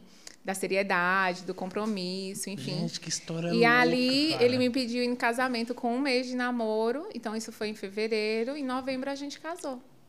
Essa é a história. Essa é a nossa história. E o legal é Cara. que foi assim, né? Ele liber... O Dr. Flat É. liberou o manto profético para as crianças. Uma criança profetizou. Profetizou. E quando ele também. Ah, vocês Foi. esqueceram de contar esse detalhe. É verdade. Quando ele falou, é, Vocês a gente estava lá na frente, eles falaram, ele falou assim, Lucas, vocês têm, que- já sabem o que tem que fazer, faça isso rápido. E Deus não está apenas unindo, Unindo você como pessoas. casal. A Você- criança ou o Doc? Não, O Dr. Dr. Flash. Aham. Deus não está unindo apenas vocês para um casamento. Deus está construindo, Construindo um através desse ministério. casamento um ministério. Foi. E a gente nem sabia de nada. A gente nem, nunca imaginou que a gente lideraria É, eu já comecei a fazer a um- conta agora. Um ministério de crianças. Foi Porque- surreal. Você, você na igreja f- Eu trabalhava... trabalhava sempre com crianças. Eu Ah, já- trabalhei já- Uhum. sempre com criança. A minha vida inteira. O E- Lucas, não. E você antes disso fazia o quê na igreja? Só tocava na banda. Ah, era só músico. É. Só um, um parênteses aí. Essa conversa de 98% racional, 2% emoção é só na força da linguagem ou realmente. O Lucas, ele é razão. Como assim, força da linguagem? Você fez- ele fez um- Ele fez um um teste. É um teste Ah, mesmo. é isso um que eu queria teste saber, mesmo. um É É, teste. é o que eu um teste. perguntei pra ele. É real isso aí. É real, é real. Cara, que teste que é esse? Como que chama? Ah, eu não Esqueci. lembro. Depois eu te mando no... PCR? Deus o livre. Mas é um teste que mostra. eh, enfim, não é, não é aquele teste de personalidade, mas ele Sim. mostra o. Quanto de racionalidade É, de você racionalidade. possui. E ele é só emoção e razão, não É, tem então- uma terceira contra- via. Graças a Deus, não. É, e eu sou o oposto, assim, eu sou quase. Eu não lembro exatamente qual é a minha porcentagem, mas eu sou o oposto do É. Lucas. Eu sou só Cara, emoção. Eu já e sei como vai ser lá em casa, mas eu quero saber É. a porcentagem. Manda pra gente depois. Eu também quero. E eu sei que a galera que tá assistindo a gente vai vir pra cima querendo, não, eu também quero fazer É, teste. com eu quero certeza, né? Só para membros, você que se tornar membro, você tem o teste enviado diretamente para você. Boa, bom? Beijo, me liga. Então foi assim, essa é, essa é a nossa história. A gente já completa 15 anos Esse esse, ano. esse ano, em novembro. E a gente até tá indo agora, semana que vem, daqui duas semanas para João Pessoa, a gente falou, vamos fazer uns vídeos, uns take lá do hotel, do restaurante onde a gente com- é, é, almoçou a primeira vez. Vamos fazer um vídeo assim para contar mais Que detalhes, né? demais, Onde cara. Aí você me deu quiser- beijo. Eu? Você gravou. Histórias dizem olha outra coisa. Aí a gente teve a, Histórias a, prim- O ladrão asiático. A primeira foto que a gente É. tirou, a primeira foto que a gente tirou, ela tinha uma pessoa, foi muito bizarra. Foi lá no Pontão dos Seixas. Aí a gente, pô, aqui- aí já que pensava, aqui é o lugar mais oriental do Brasil, daqui é o ponto mais próximo da África, aqui é um ponto turístico e tal. Falei, bem, vamos tirar uma foto e tal. A gente tirou uma selfie, não ficou tão legal porque não tinha celular que tirava ainda, era aquela máquina. Tinha que virar Sony. a máquina e torcer pra Exatamente. trás do quadro. Aí falei, falei, já Exatamente. pede, pede aquela moça ali pra tirar pra gente. Aí tá bom, vou pedir pra tirar. Aí a moça tirou pra gente a nossa primeira foto. Aí depois, a Jaque, o que, que aquela moça tá fazendo ali do Eu nada? falei, a moça tá sozinha aqui nesse lugar. Perdida. Perdida. Era uma prostituta. Era um-. Tadinha. Prazer, Gomer. Se a gente soubesse, a gente tinha até orado por ela, né? Mas eu nem, nem, nem me toquei. Aí só depois que a gente se tocou, velho. Nossa. Ela realmente Aí que vocês vão perguntar por que, ela cobrou pela foto. Meu Deus, gente. E foi assim. Cara, de, de verdade, eu cresci com uma mania. Meus pais sempre falam. Eu lembro disso. Eu, eu cresci com essa mania desde criança. Eu gosto muito de história. Então, eu sempre.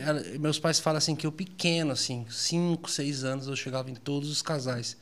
Dos convívios dos meus pais, eu falava assim: ah, como vocês se conheceram? E eles começavam a contar as histórias, assim, cara.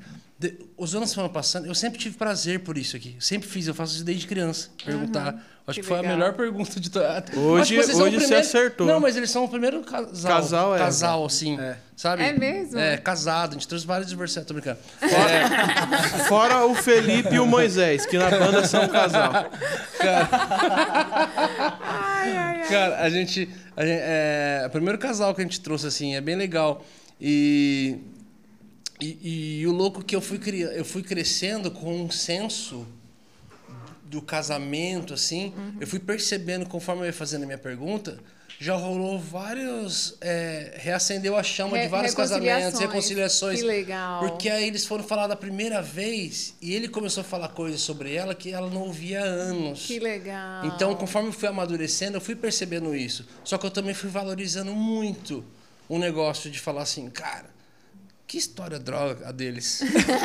que história droga deles. Sabe assim? E eu falava, não, cara, eu preciso Você ter que uma história conheceu legal. o Brunão e ouviu Eu essa preciso- pergunta já sabe. Você pode É. estar dentro desse. É, eu preciso ter uma história muito massa, assim, tá ligado? Fala, cara, eu quero ter uma história bem legal e tudo mais. Então, sempre valorizei muito É, assim. mas a nossa não vai superar a deles, infelizmente. Cara, A não, minha, a de mas a, é, a deles é espetacular. A minha é boa também. Eu precisei ser também. sequestrado relâmpago pra É verdade, perceber mano. que eu gostava da, Ai, que da minha amiga. Foi sequestro relâmpago, uma coisa louca Ai, lá. que Mas outro dia eu legal. conto essa daí. Que lindo, você quase morreu. A hora que eu vi que ela podia, tipo assim. Realmente é, morrer, eu gosto né? dela mesmo. Eu quero Foi- protegê-la. é, Ai, que uma- bonitinho. Eu, eu nunca vi esse Medina Eu não emotivo. lembrava disso.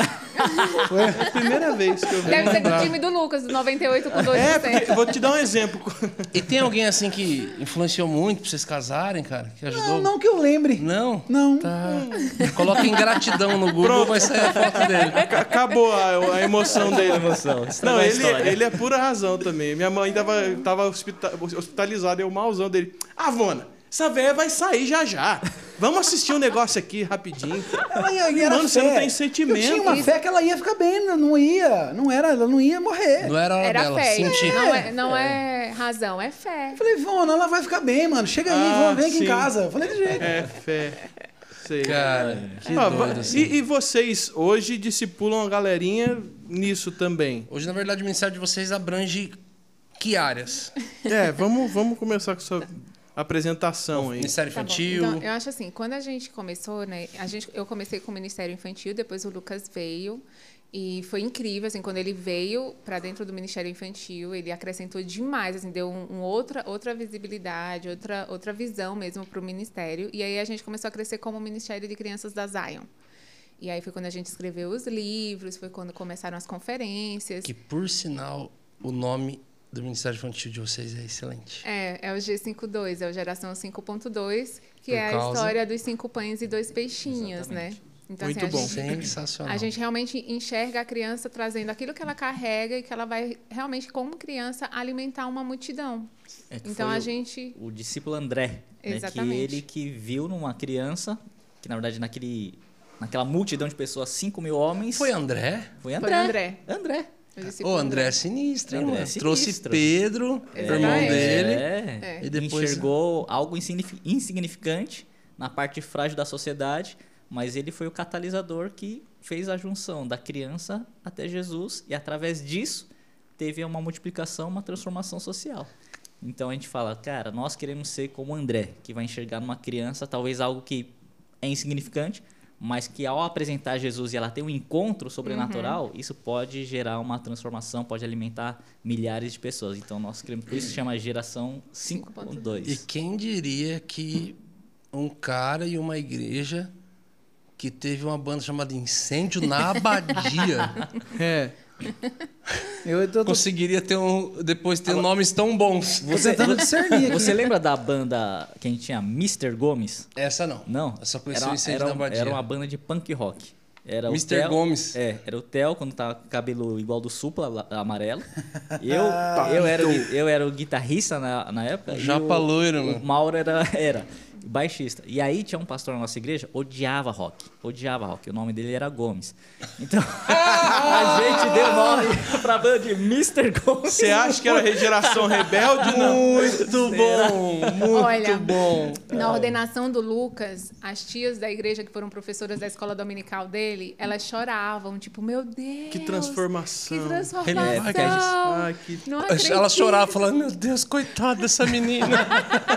Deus dá graça pra Mas, ela. ah, enfim, aí a gente foi é, desenvolvendo o Ministério de Crianças, que é, é lindo demais. Não é, porque eu- não é porque é da Zion, mas é muito lindo ver o que Deus faz nas crianças, através das crianças, e o que tem feito através da Geração 52 no Brasil. Né? Quantas igrejas a gente tem acompanhado, caminhado e realmente mostrado a importância do Ministério de Crianças. Só que aí, quando a gente foi trabalhando como Ministério de Crianças, a gente também foi crescendo como casal e ajudando pais na educação dos seus filhos. E aí a gente foi vendo, meu, para que as crianças fiquem bem, é importante os pais casarem, terem um bom casamento. Para eles terem um bom casamento, eles precisam casar bem. Para eles casarem bem, a gente precisa conversar com os jovens. Então, vamos ajudar os Caramba. jovens a casarem É o bem. preventivo, Para né? eles terem É todo- filhos É, saudáveis, para a gente poder ser mais intencional ainda no Ministério de Crianças. Na É o Então, raiz, efeito, é o efeito cascata Exatamente. total, né? Então, você fala, pô, a a, gente- criança tá com problema por causa dos pais. Eh, Os pais os pais- problema porque casaram porque errado. casaram errado. Então vamos, vamos ajudar a turma a casar bem, porque daí eles vão ter saúde no casamento e os filhos vão ser saudáveis. Muito bom. Sensacional. Então, é- Vamos. É, É isso. um trabalho bem a longo prazo. Bem a longo mas prazo. que vai valer muito a pena, com certeza. Então, já que a construção veio que meio que de trás para frente, né? Ou Uhum. de frente para trás, não sei. Primeiro começou nas crianças para depois falar, poxa, isso aqui é por causa dos pais. Poxa, isso aqui é porque eles foram jovens que não se instruíram. É, vamos falar é, sobre, sobre as crianças. Uhum. Falar um pouco mais sobre o Ministério de Crianças. co- Como vocês pensaram? Qual foi a mudança? Porque Ministério Infantil tem em toda igreja. É. Sempre tem a salinha e as tia. Então, E, e- e o que que qual A foi chave, os né? pontos, as chaves, o que que vocês têm feito de diferente? Bom, acho que a primeira coisa foi entender o propósito né, do Ministério Infantil. Que a maioria das igrejas começam com o seguinte propósito: por que existe um Ministério Infantil? A maioria das igrejas começa assim: ah, começamos numa casa, nos reunindo numa casa, o negócio eh, foi crescendo. Só que lá na casa, as pessoas começaram a trazer as criancinhas. Cara, e fazia muita bagunça, muito barulho. Então o que a gente fez? Ah, pega aquela irmãzinha lá, põe lá na garagem para ela cuidar das crianças enquanto a gente tem a nossa reunião. Aí, aí, a reunião cresce, aí muda para uma casa e começa a igreja. Aí na igreja também. Para o pastor poder pregar sossegado, para que os pais possam prestar atenção sossegado, o que que faz? Ah, pega a tiazinha, ela coloca lá, dá um, dá um papel ali para as crianças fazer é, é, é, é, Desenho. algum desenho ali e para que elas possam distrair. E aí vem a história lá de quando os pais, quando lá, na história de lá que Jesus estava pregando, e os pais levavam as crianças para Jesus abençoar as crianças. E os discípulos, na maior boa vontade, né, na, com a maior boa intenção, começaram o quê? Não, Jesus está cansado, deixa Jesus tranquilo, deixa Jesus ficar em paz. E começaram a repreender os pais e afastaram as crianças de ter um encontro com Jesus. E aí a Bíblia fala que Jesus ficou indignado. Jesus ficou indignado. E Jesus não fica indignado com qualquer coisa. Ele fica indignado, a gente vê na Bíblia, com os fariseus, com os saduceus, com os escribas, com os caras que transformaram a casa de oração em comércio. Então Jesus fica indignado com coisas relevantes. E ali, naquele momento, Jesus fica indignado. Com quem? Com os próprios discípulos que estavam afastando as crianças de ter um encontro com Jesus. Talvez na maior boa intenção, a gente está botando papel, caneta, fazendo coisa, quando na verdade tinha que levar mais próximo de Jesus e essas distrações, na verdade, afastam de Jesus. Então a gente começou a entender, cara, qual é o propósito do Ministério Infantil? Qual é realmente o, o, o propósito? Qual é A a, missão, né? função do, do Ministério? A gente falou, cara, por isso que geração 52, nosso, nosso papel é ser como André. Cara, a gente tem que pegar as crianças e ter um encontro pessoal com Jesus. Que por mais que elas não carreguem, ah, é, são, sejam crianças, mas aquilo que elas têm hoje, que talvez não é nada, mas nas mãos de Jesus, aquilo pode transformar coisas. Então, a- acho que é a visão do propósito do Ministério Infantil que começou a mudar as coisas. E aí, como a gente começou a entender, e se você for estudar a Bíblia, Jesus diversas vezes fala: dos tais é o reino dos céus. Se vocês não se tornarem como criança, vocês não podem herdar o reino dos céus. Quando Jesus ele encontra com Pedro, depois que Jesus ressuscitou e Pedro tinha negado Jesus três vezes, ele fala: Pedro, você me ama? Três vezes. Pedro, você me ama? Pedro, você me ama? E Pedro responde três vezes: Sim, Senhor. O Senhor sabe que eu te amo. Sim, Senhor. O Senhor sabe que eu te amo. E na terceira vez ele ficou até meio chateado, né? Sim, Senhor. Eu sei que o Senhor sabe que eu te amo. E Jesus responde: Apacenta os meus cordeirinhos. A primeira vez ele fala, apacenta os meus cordeirinhos. A segunda e a terceira vez ele fala, apacenta as minhas ovelhas. Está escrito lá na Bíblia. O que Jesus está falando? Apacenta primeiro as crianças. Jesus já está dando a né? prioridade para as crianças. E agora só que interessante, 80% das pessoas que têm um encontro pessoal com Jesus, que aceitam, que tomam essa melhor e maior decisão da vida, de entregar sua vida a Jesus, fazem isso na fase da infância, 80%. Ou seja, a grande comissão que Jesus deixou, na verdade, é para o Nossa, não Ministério sabia Infantil. que tinha É. essa... Tem essa estatística. Então a gente começou, cara, Que é a janela 4 a, e gr- 14. a grande comissão, na verdade, é muito mais para as crianças do que para os adultos. Jesus está falando, falando para ter priorização para as crianças. Quando a gente vê na nossa Constituição, que fala, é, não só na nossa Constituição, mas no Estatuto da Criança e do Adolescente, no, é, no, na- no como chama, do Direitos Humanos, na Eu não Convenção Internacional de Direitos Humanos, também fala é priorização para a criança, a educação, a cultura, a saúde. Então, a, a, a nossa Constituição também fala priorize as E é crianças. interessante como a igreja se, se, se deixou cegar. Enganar, né? É, porque todo mundo entendeu isso, os direitos humanos entenderam. O outro lado, o progressismo, Sim. todo mundo entendeu, investe pesado no, no Exatamente. infantil, né, na doutrinação. E a igreja, Igreja não, não. só trata, ah, dá um giz de cera na mão e uma folha de papel. Então, então, olha só que interessante. Se Jesus fala para priorizar as crianças, a nossa Constituição fala para priorizar as crianças. O diabo sabe disso e prioriza as crianças. E por que a igreja não prioriza? Exatamente. Então foi uma mudança assim de mentalidade com relação que deu essa- às esse crianças. senso de necessidade em Exatamente. vocês. E isso, vocês estavam em que fase entendendo isso? Vocês já estavam namorando, ca- Não, Não, a gente já estava casados? já estava casado e com Depois de quanto tempo de casado que vocês começaram a vir? Em Porque pra mim já o 2008, diferente tá de tudo começa que é um casal.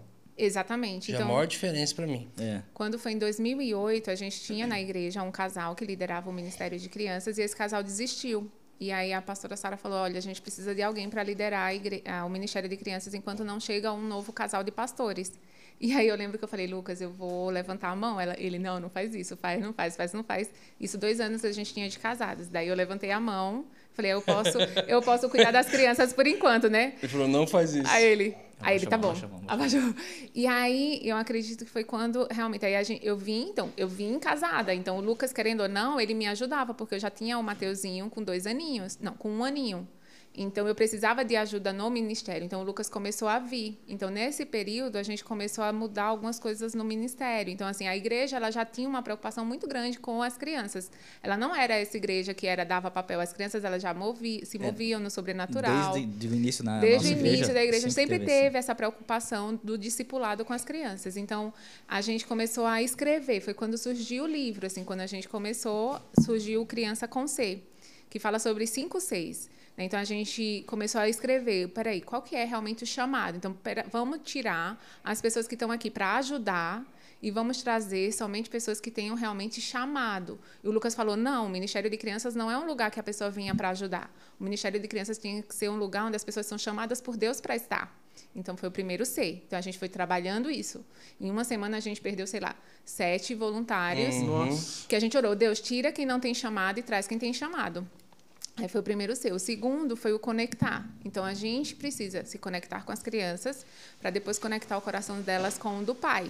Então a gente começou a ensinar isso para a nossa equipe, a importância de nos conectarmos, brincar com as crianças, parar para ouvi-las e levá-las a terem um relacionamento pessoal com Deus, ensiná-las a ouvir a voz de Deus, trazer o novo nascimento para elas e tal. O terceiro C é o compartilhar. Então a gente precisa compartilhar não só histórias bíblicas, mas verdades bíblicas. As crianças elas precisam sair da igreja sabendo como aplicar a palavra e não só saber histórias da Bíblia. Então a gente começou a trabalhar isso. O quarto C foi o corrigir. Então quando a gente compartilha a palavra, a gente se conecta com ela, compartilha a palavra, a palavra precisa corrigir o coraçãozinho dessa criança. Corrigir em que sentido? Corrigir na questão da identidade, propósito. Então a gente pegava os momentos de louvor e adoração, conectava o coração com as crianças e falava: o que, que Deus está falando para você? E a gente via cada coisa Deus fazendo assim no ministério de crianças, crianças recebendo realmente chamados, crianças ouvindo sobre suas identidades, crianças de 7, 6 anos chorando na presença do Senhor, porque Deus estava falando para elas que elas eram lindas, que Deus a amava, que Ele era o pai delas, para muitas que não tinham pai. A gente teve uma criança que ela ficou o culto inteiro chorando, abraçada numa almofada, que ela falava assim: Deus está me abraçando, por favor, não me tira daqui. Caramba. E ela tinha perdido o pai dela. E quando ela sai daquele momento, ela fala assim: Deus está me falando que eu nunca mais vou me sentir Deus. Então imagina uma criança de sete anos tem esse encontro com Deus e essa certeza de que Deus é o pai dela. Quantos anos de terapia essa criança não ganhou depois? Com certeza. Então, com certeza, a identidade dela foi alinhada aos sete anos de idade. E o último C é o capacitar, que é realmente ensinar as crianças a pegar aquilo que elas aprendem dentro do Ministério de Crianças e levar isso para fora da igreja, para dentro da sua família, para dentro da sua escola. Domingo passado, a gente recebeu uma menina, ela tem 9 anos, 10 anos, ela veio com uma amiguinha da igreja, dois domingos atrás. E nesse domingo ela recebeu o novo nascimento. E ela voltou para casa e ela, a família nenhuma, ninguém da família é cristã. E ela voltou para casa e ela falou assim: "Mãe, eu preciso de uma Bíblia, porque as crianças da igreja elas conseguem abrir a Bíblia e achar os versículos, e eu quero muito conseguir ler do jeito que elas leem". E a menina de 9 anos, ela le levou durante duas semanas a Bíblia para a escola, para ficar lendo na escola e para poder treinar. E a mãe ficou tão comovida com a paixão que aquela menina estava tendo por Jesus, por ver a menina orando dentro de casa, a menina orando pela mãe, a menina orando pelo pai, a menina sendo transformada. A mãe viu a transformação em uma criança que a mãe pediu para ir para a igreja. Chamou a Mayumi, que foi a que levou a menina para a igreja, falou assim: Eu preciso ir para lá. E domingo agora, toda a família entregou sua vida para Jesus. Nossa. Então, aquela criança ela foi essa dos cinco pães e dois peixinhos que alimentou a família inteira. Isso é o ministério de crianças. É por isso que a gente está ali. E é isso que ele faz. Por isso que Jesus priorizou as crianças. Deixa eu. Deixa eu ah, você quer completar? Não, é, é- Por favor. é- o que a gente fala muito é também sobre ela ter o, o encontro com Deus Pai, Deus Filho e Deus Espírito Santo. Então esse capacitar, que é o último, né, o último C, é onde ela recebe a capacitação do Espírito Santo, né, onde igual Atos 1:8 fala, recebereis o poder quando descer o Espírito Santo e sereis minhas testemunhas. E o testemunho justamente é manifestar a glória de Deus não só na igreja, mas fora. E a gente fala, vocês crianças, vocês podem, vocês são líderes. Liderança não tem a ver com posição, com título, tem a ver com influência. E quem tem mais influência é quem tem a palavra de Deus, que tem o poder do Espírito Santo. Então, e elas começam a entender isso e levar para dentro. E fé de uma criança, cara, fé, a criança tem uma fé Não super tem nem comparação. é, você fala pra criança que Papai Noel existe, ela acredita. Né? Imagina quando ela deposita essa fé pura, sincera, num Deus que é poderoso. Ah, eu Então, posso. Desculpa, meu amor. desculpa. só- aí eu vou contar aqui uma história, então. Então a gente, a gente ensina elas a, a, a- a ouvirem a voz de Deus, experimentarem isso. E a gente fei, faz alguns desenhos proféticos, onde elas recebem uma no espírito, às vezes algu- algumas falam, ah, eu estou tendo um sonho acordado, ah, eu estou tendo uma visão. Então escreve, coloca aí no Desenho. papel. Aí elas fizeram um desenho, tal, eu falei, beleza, agora a gente vai lá no estacionamento e você vai pedir para Deus qual é a cor do carro que você vai ter que colocar esse desenho. Então algumas falam, ah, o meu carro é vermelho, o meu é preto, e aí foi, e a gente vai lá no estacionamento e vai colocar. E duas crianças falaram assim, ó, o meu é um, um carro prata, é um Kia Sportage. Tinha acho que 10 anos a criança, 10, 11 Menino. anos. É. Kia Sportage. E a placa é, falou as três Sério? letras e os quatro números. Eu falei, não, beleza, né? Aí, Vamos- Lucas, é o vamos carro achar. do seu pai? não, é o não, carro não, do não, seu eu pai. falei ah, nessa hora. Aí eu falei, não, beleza, então coloca aí, coloca aí. Aí o outro menino ouviu o, o menino falar, falou, ei, o meu é um Vectra preto, quatro Não, portas. são carros que não são tão comuns hoje em dia, é, né? é, e falou, e é placa tal, tal, tal, tal. E as três letras, quatro números. Beleza, vamos lá pro estacionamento. Aí quando chega no estacionamento, o menino, olá tio, o meu carro, Sportage Kia pre, é, prata, olha a placa. Eu olhei assim e falei, cara. Aí eu puxei ele de canto falando, não é o carro da sua mãe não, né? Ele, não, tio, não, tio, nem sei qual a placa do carro da minha mãe. Eu falei, é, realmente, é verdade. então deixa lá o, o, o desenho, deixou lá o desenho. E o menino, e todas as crianças lá tinham as cores que escolheram, foram deixando no carro. E o menino do Vectra preto falou, o tio meu não, não, não, não tava. Eu falei, não, não tem problema.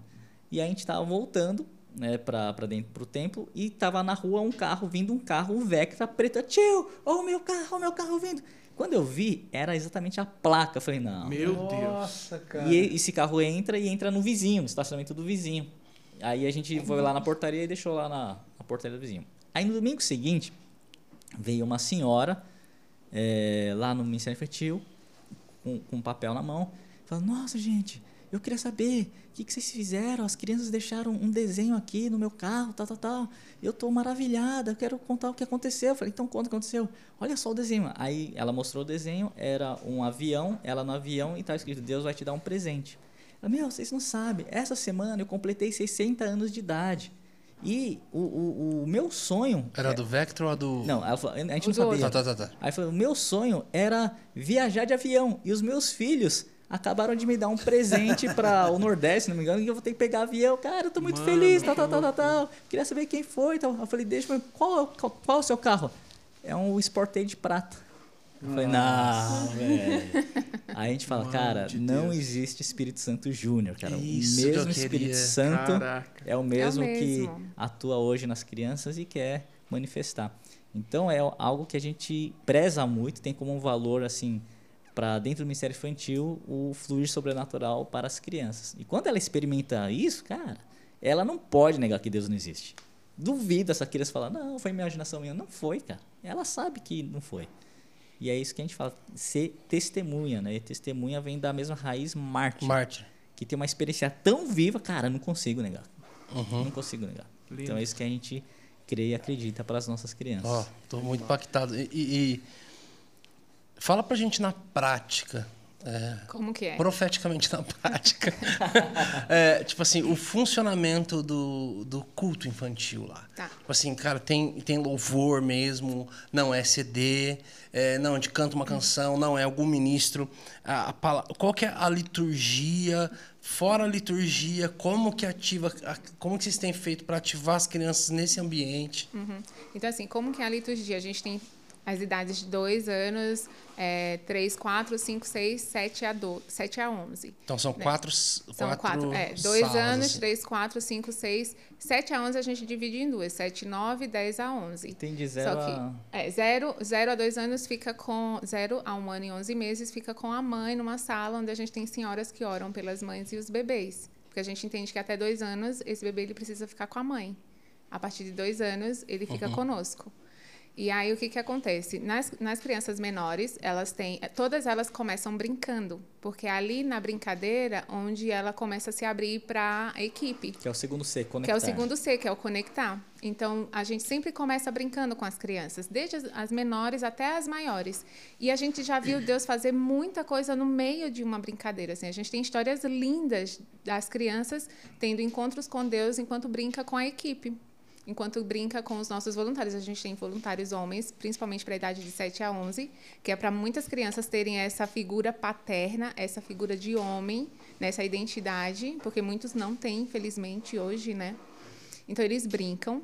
Depois que eles brincam, a A gente primeira tem liturgia ali é brincadeira mesmo. A Chega, primeira deixa elas li- liturgia- Mas assim, uma brincadeira livre, é chega e brincadeira. fica é, livre. a gente brinca, tem, Tem por exemplo, tem. Às vezes tem tem algumas umas intencionais. intencionais. A gente teve uma vez uma brincadeira, a gente fez um Jenga grande, sabe aquele Jenga que tira as Sim, pecinhas? tira as Esse é pecinhas. muito legal. E tinha assim, ah, conte. O grande dá um acidente quase. É, é, mas eram uns blocão assim. assim. E aí era conta uma piada e a gente coloca algumas perguntas intencionais para tirar da criança algo que tenha no coraçãozinho dela enquanto ela brinca.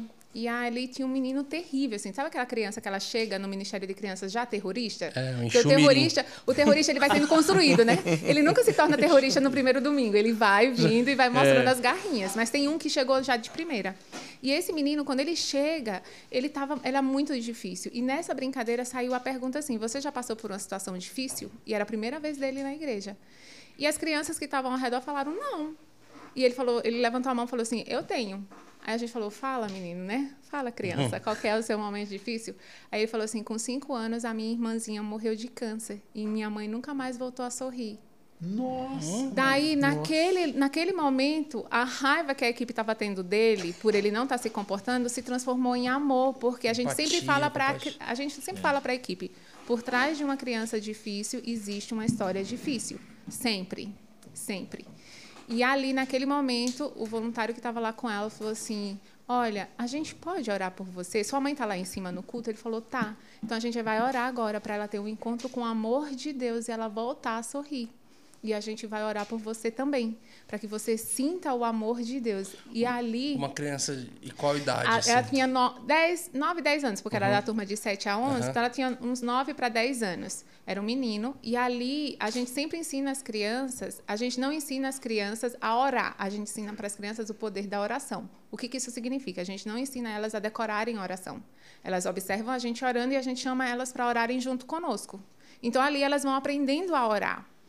E a gente chamou as crianças para orar por aquele menino. Então o voluntário começou a E o orar gatilho foi através do- de uma brincadeira. de uma brincadeira. E ali as crianças começaram a orar e começaram a liberar palavras para aquele menino, tipo, Deus, troca a tristeza por alegria, que ele se sinta amado, que não haja culpa. E as crianças começaram a falar palavras de amor para a vida daquele menino. Depois da oração, o comportamento do menino se transformou. Ele passou a ser aquela criancinha que abraça a perna do tio e não solta mais, porque ele encontrou um lugar de segurança, alguém que realmente identificou Toda aquela o lugar de dele dor era um dele. grito de Era um ajuda. grito de, por favor, alguém me socorra. Então foi ali naquela brincadeira. Então a gente prioriza muito o brincar com as crianças. Depois que elas brincam, elas têm um momento de louvor e adoração. E o louvor e adoração, a equipe de louvor, a gente tem uma banda, a gente, na verdade, tem cinco bandas para o Ministério de Crianças, que a Zoe, ela pastoreia toda a equipe de louvor. No começo não tinha nada. É, no começo não tinha nada, gente. Era eu era, que tocava. era o Lucas tocava, a, a gente atrás. cantava sem voz nem violão, mas a gente orava, falava assim, Deus, a gente precisa de uma banda.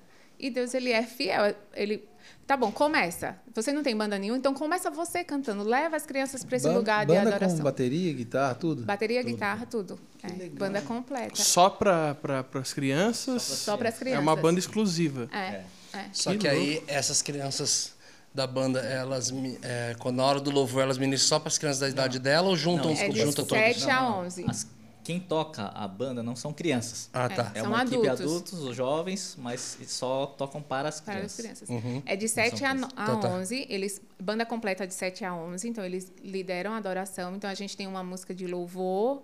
A gente tem música de adoração. Então, a gente ensina para as crianças a diferença de louvor e adoração. E o líder de louvor, ele vai ensinando, vai conduzindo a criança nesse, nesse lugar do tabernáculo. Né? Então, ele vai levando a criança nesse lugar de adoração. Uhum. Então, a gente tem momentos de fluir. A gente tem momentos de encontro com Deus durante o louvor. O átrio, o santo O- lugar. O, Santo Santo Lugar e o. Santo dos Santos. A, gente Então, o leva todas as lugar, crianças. de, lugar de, de comunhão. de, de- é, de pular, tal. E Tem um aí- treinamento para essa banda específico para as crianças, para ministrar? A Zoe, crianças? que é a líder do, de todo o Alto Monte, que chama o Ministério de Louvor, ela que treina todas Uhum. os geracionais, das crianças, dos adolescentes, dos jovens, adultos. Então passa tudo pelo Passa treinamento. por ela. Isso, é. E aí, a, a maneira de lidar com as crianças, muitas vezes, a gente vai ajudando o líder de adoração, né? A, a como se comunicar com as crianças, muitas vezes. Mas eles fazem isso muito bem. E aí vai levando as crianças para esse lugar até que todas entrem no Santo dos Santos. Então, é ali no Santo dos Santos onde elas vão ter encontros com Deus. E ali a gente começa a ver milagres acontecendo. Então, o louvor no G52, ele dura em torno de quê? 40 a 50, 50 minutos. minutos. Nossa, Das é crianças. longo, é longo. É. É longo. É o louvor mesmo. É, louvor. mesmo. É o que a É. gente fala, né? É melhor você É. ter 50 minutos na presença de Deus do que às vezes Ok. resolve do que 10 anos de terapia. Uhum. Com Porque certeza. faz muita diferença. Só que aí. É, São duas nem horas sempre tem a brincadeira. Sempre tem brincadeira. Sempre tem brincadeira, só que é cronometrado também. É, Então, a gente. Porque as crianças elas Porque chegam enquanto 15 começou a o 20 louvor minutos. lá no culto, As porque elas chegam de, de 15 a 20 minutos antes. Então, elas já chegam brincando, né? Então, Hum, elas, en- enquanto está preparando, a gente está preparando o coraçãozinho. A gente fala que o brincar é afofar a terra. Então, a gente está ali preparando o coraçãozinho dela para ela traduzindo, entrar no... amansando a fera A também. maçã da fera, exato. Porque quando ela a gosta é do, meigo, né? quando ela brinca com o voluntário, ela gosta dele, então ela vai obedecer. Ela vai estar junto com aquilo que ele está falando. Então a equipe de louvor às vezes também brinca com elas antes de começar o louvor e a adoração. A gente faz brincadeiras coletivas, né? Que é tipo brincar de spa. Tem- enfim, tem- a gente tem algumas brincadeiras que a gente faz com eles. E daí, daí termina o louvor e a adoração, a gente faz oferta com eles. Então, eles fazem a oferta, a gente faz a oferta igual a gente faz com os adultos, a gente ensina. Então, tem uma palavra de oferta, existe ah, o significado de oferta, de dízimo. A gente faz ceia com eles uma vez por mês. A gente tem um momento de ceia para as crianças que são Olha, batizadas. Vamos falar um pouquinho aí sobre ceia para É. crianças. Aham. Esses dias eu abri uma caixinha de perguntas no meu stories lá e veio essa pergunta sobre ceia. Boa. E eu falei sim. Sim, nós, eu- vamos dar. Cara, e veio a galera com N argumentos e, e tal. Eu falei, gente, é muito mais fácil. É, não, além de. Eu não quero. você- Eu quero que vocês construam. Eu tenho toda uma construção também que eu acho que com certeza vai. Mas eu, mas eu vou falar da minha parte. Eu cresci numa igreja onde não dava ceia para criança, mas a gente Eu vivia também. no tráfico. Eu, aprendi no tráfico de pãozinho Depois do e vinho. eu também, eu também. Rapaz, era só aqui, ó. Depois Não, do culto, eu Comi igual comia... pipoca. Vamos esclarecer também aqui é, sobre a ceia. A Sim. ceia nem todas as crianças tomam. O que, que a gente fala, né? A Bíblia Hum. fala para não tomar indignamente. Né? Indignamente Sem a gente sabe né? sem saber o que está fazendo. sem ter o preparo correto. Então a gente toma como um critério as crianças que já tiveram uma experiência do novo nascimento, que já têm esse entendimento. Então elas podem Uhum. fazer esse Mas aí não é dessa- exclusivo, é, é, não exclui as pessoas, as crianças que não tiveram essa experiência ainda? Como Gente. que elas se sentem? Não sei, Ah, olha, isso é criação da cabeça das pessoas, porque as crianças elas lidam super bem. Ah, eu não fui batizada, eu não tenho certeza do novo nascimento, então eu não vou. E tudo bem. elas Ah, mas é só para crianças que batizaram, então. É. Ah, tá. Então elas, as que estão, é, então ela- elas tomam a ceia quem foi batizado e a gente explica para essas crianças o porquê. E para elas, ok, Tá tudo bem. um dia eu vou- chegar a minha hora. Aham. E tem, tem crianças que falam, ah, um dia eu vou querer também fazer isso. E elas entendem, respeitam. A gente explica o que é indignamente. A gente lê a Bíblia, fala, tem muitos que dormem por esse motivo. E o que, que é dormir? Às vezes é ficar. Às vezes é morrer literalmente, às vezes é, é ficar. ter uma morte espiritual, um dormir espiritual. Então a gente não quer que isso aconteça, a gente quer obedecer a Bíblia. Então, para elas, ok, tá bom. Elas que ficam bom. super de boa. Um dia vai chegar a minha hora. É. E aí Legal. tem a ser, e aí a gente entra na parte de ministração. Então agora, né, com a pandemia, a gente criou um seriado chamado A Turma da Rua G52. Onde a gente criou. É, um, um- é uma novela? O que eu posso falar daquilo? é uma Seriado, série. sério, É uma série que eu escrevo, né? Eu faço o roteiro de histórias do dia a dia das Eu vi o crianças. trailer. Você viu? Eu achei é que lindo, vocês gravam né? até na farm também. A É, gente né? gravou na farm. Cara, é, é tipo assim. é muito legal. Ah, Não tem como eu falar. Cara, eu, eu tinha visto algumas coisas do Lucas Neto. Uhum. Produção, assim, isso aqui lá, um moleque falando, influenciando a criançada. E daqui a pouco eu vi vocês como um departamento infantil de igreja, como Ministério Infantil da Igreja, criando praticamente uma resposta para isso, né? Vocês foram lá, colocaram Uhum. Exatamente. câmera e fizeram episódios Exatamente. filmando, atuando, e vários atores ali eu conheço, é tudo amigo meu. Olha, eu olhei e falei, cara, que da hora. Então o Elias tá lá. tá lá. E essa série foi muito por Deus, assim, foi algo de Deus, foi favor de Deus que a gente recebeu, uma porta que se abriu. E é uma maneira da gente trazer valores do reino através de histórias do dia a dia, do universo infantil. E aí a gente pega, a gente trabalha por série, né, no G52. Então a gente está trabalhando fruto especial, a gente está trabalhando o caráter de Cristo com as crianças. Então cada temporada da série da Turma da Rua G52 fala de uma característica do fruto do Espírito Santo. Então agora a gente está trabalhando bondade. Então a série ela traz é, episódios de situações onde as crianças estão trabalhando a questão da bondade. Aí a gente passa a série para elas, porque elas se divertem, é divertido, elas dão risada e depois que Vocês termina passam ali no, no, no G52. No culto. no ali. culto a gente passa no sábado no G52 online que a gente tem e no domingo no G52 presencial a gente passa a série Tem quanto, quantos minutos de o 8 a episódio? 10 né? minutos. 10 minutos. 8 Ah, a tá. 10 minutos. E aí, depois que termina a série, a gente senta com elas para fazer a ministração. Então, a gente. Ah, o que, que vocês entenderam disso que vocês assistiram? O que, que Deus falou para vocês enquanto vocês estavam assistindo? Então, vamos falar. Vamos, lá, lembra aquela, aquela personagem, a Bibi? Ela falou sobre um versículo. Vamos abrir a Bíblia nesse versículo? Abre a Bíblia. Então, a gente abre a Bíblia Constrói em cima. lê com elas e constrói em cima. Depois que constrói em cima, a gente vai o corrigir. A gente vai alinhar o coraçãozinho delas, tirando mentiras, colocando verdades. E depois a gente dá uma atividade, a gente faz atividades tanto presenciais, né, delas, por exemplo, a gente fez uma atividade delas escreverem o que que elas, o que que Deus estava falando para elas que elas precisavam mudar e coisas que elas precisavam fazer para o seu irmão durante a semana, atos de bondade primeiro com a família. E até a gente recebeu um feedback essa semana de uma mãe falando assim: olha o que meu filho fez para a irmã. Ele foi no, no, no quarto dela e, e decorou toda a mesa de estudo dela, deixou, fez um, um bombom tal, e isso trouxe uma cultura de bondade para dentro da família. Então a gente capacita para eles fazerem fora da igreja. Então essa é a sequência da idade de todas as idades, né? Mas aí o louvor das crianças menores é violão e carrom, porque as crianças se assustam com bateria, as pequenininhas, né? Então a gente vai com a equipe de louvor para dentro das salas dos menores e faz a mesma coisa, ensina louvor e adoração. A partir de dois anos eles têm Bíblia normal de letrinha, que a gente fala assim, a gente precisa que as partir de crianças quantos anos? dois anos eles têm Bíblia de letrinha, Uhum. Bíblia normal e eles grifam a Bíblia. A gente mostra qual é o versículo que a gente está ensinando e eles Sabe nem grifam. ler. Não Sabe sabem Vai aprender ler. a ler dali três anos, mas vamos riscar. riscar Mas a gente, sabe. exatamente, a gente ensina eles Habituar a se com- apaixonarem pela Bíblia antes de saber ler. Quantos, quantos, quantas crianças fica por sala? Agora, na pandemia? Ah, Agora porque tá também são vários cultos no dia, É. né? Em dois campos diferentes também, né? É.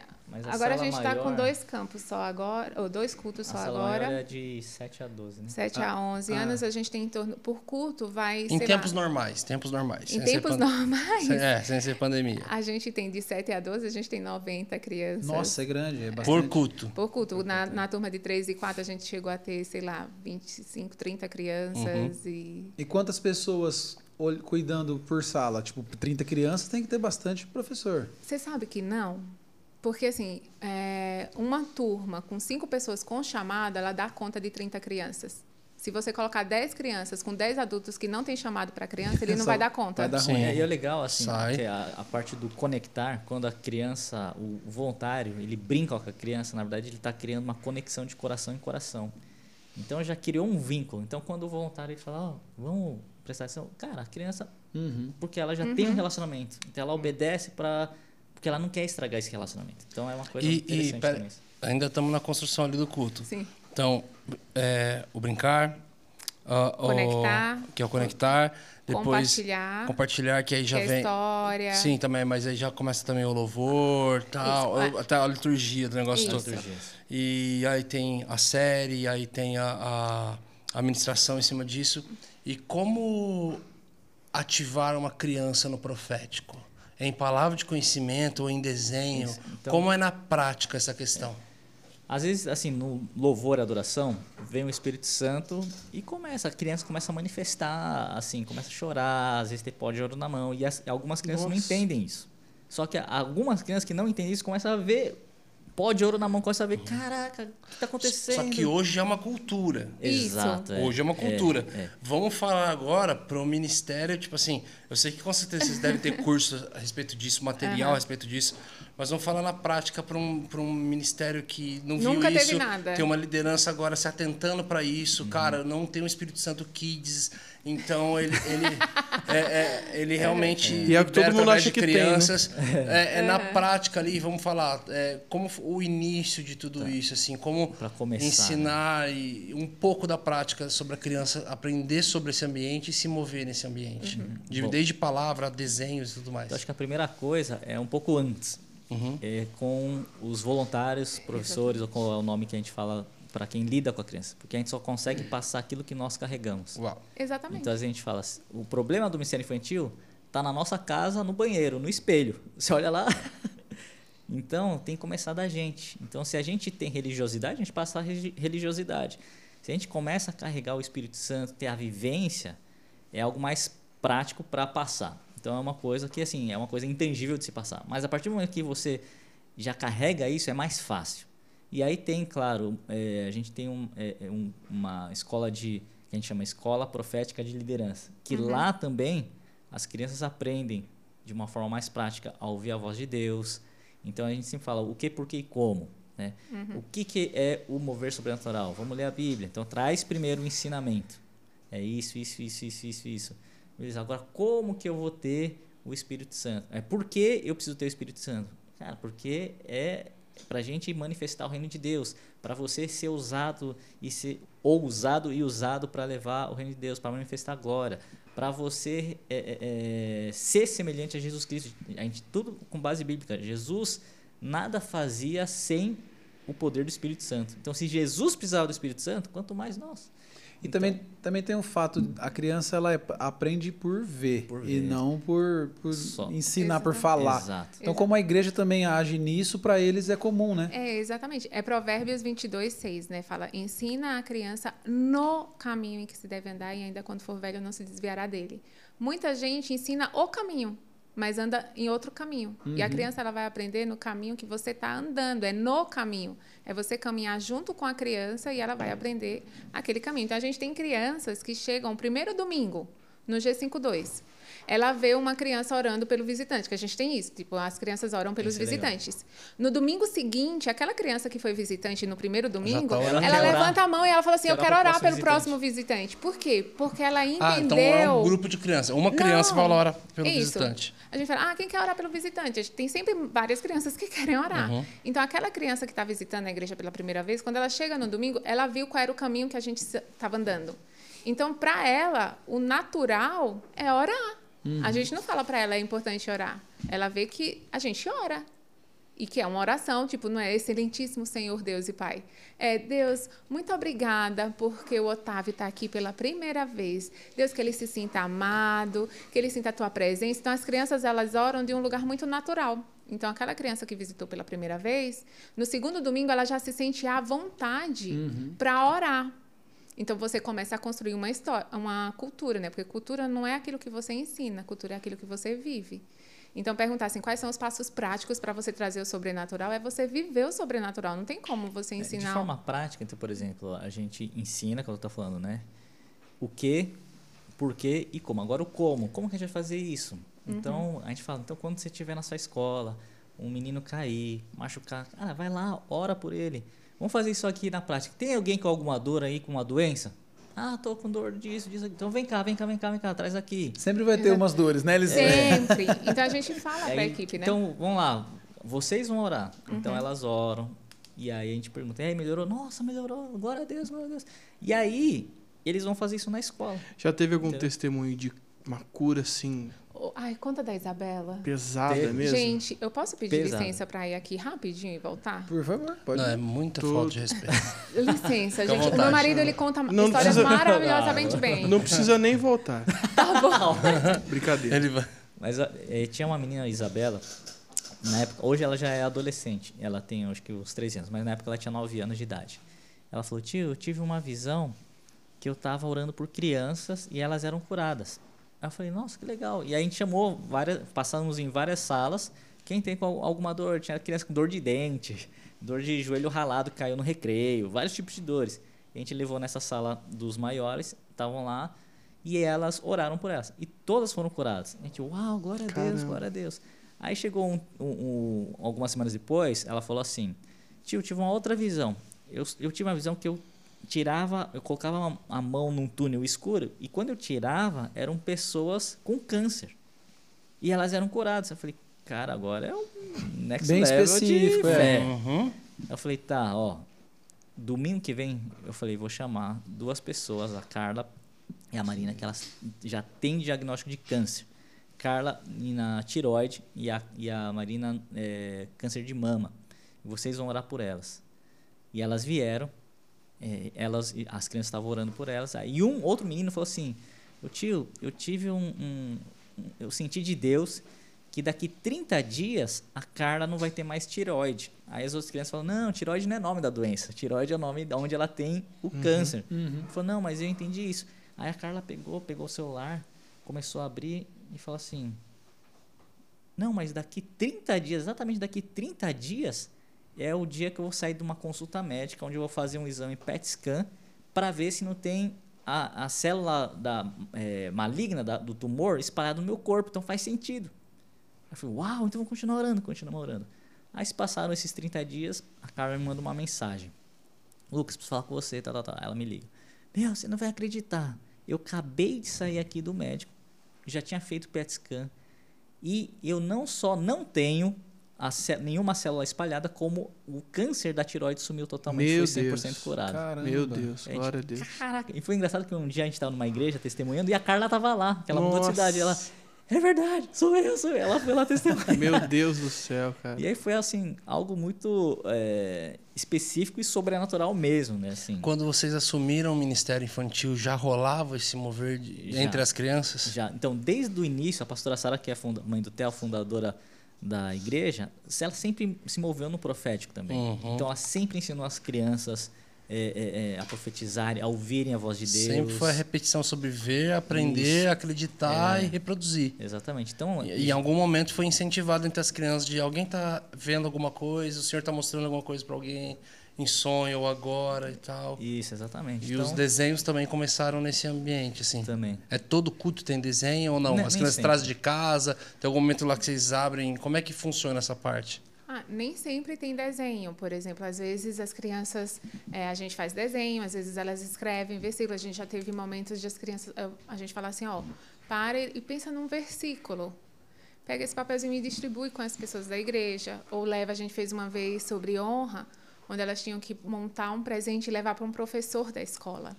E um professor que as crianças soubessem que ele não gostava da criança. E aí a gente teve um menino. Caramba. Exatamente. Exatamente. E aí a gente teve um menino, a mãe dele se chama Ana Paula, ela mandou uma mensagem pra gente falando assim: "Eu preciso contar pra vocês o que que aconteceu".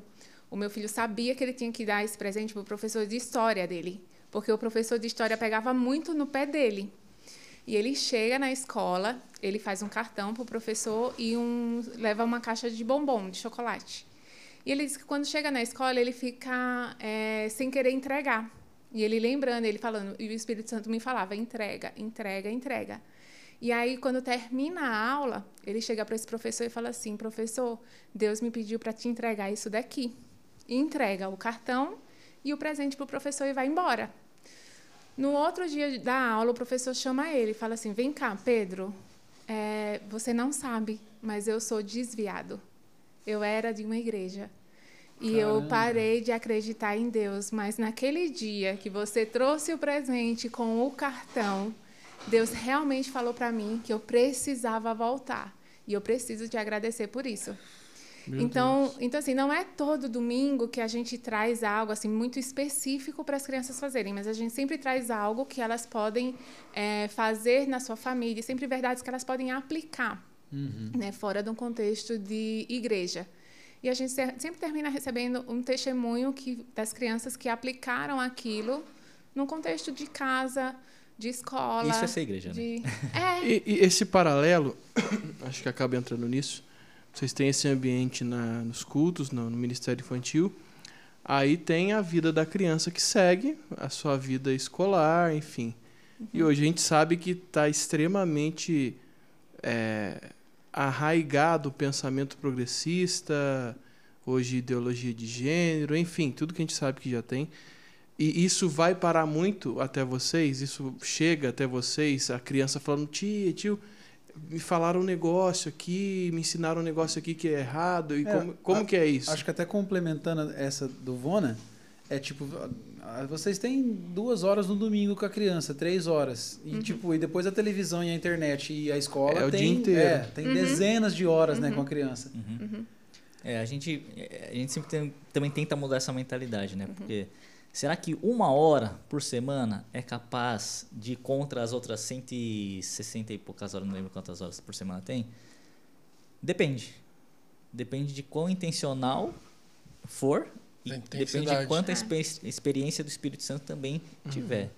Então a gente fala também, tem a, a psicologia fala sobre a vulnerabilidade psicológica, né? E tem o princípio da primeira menção.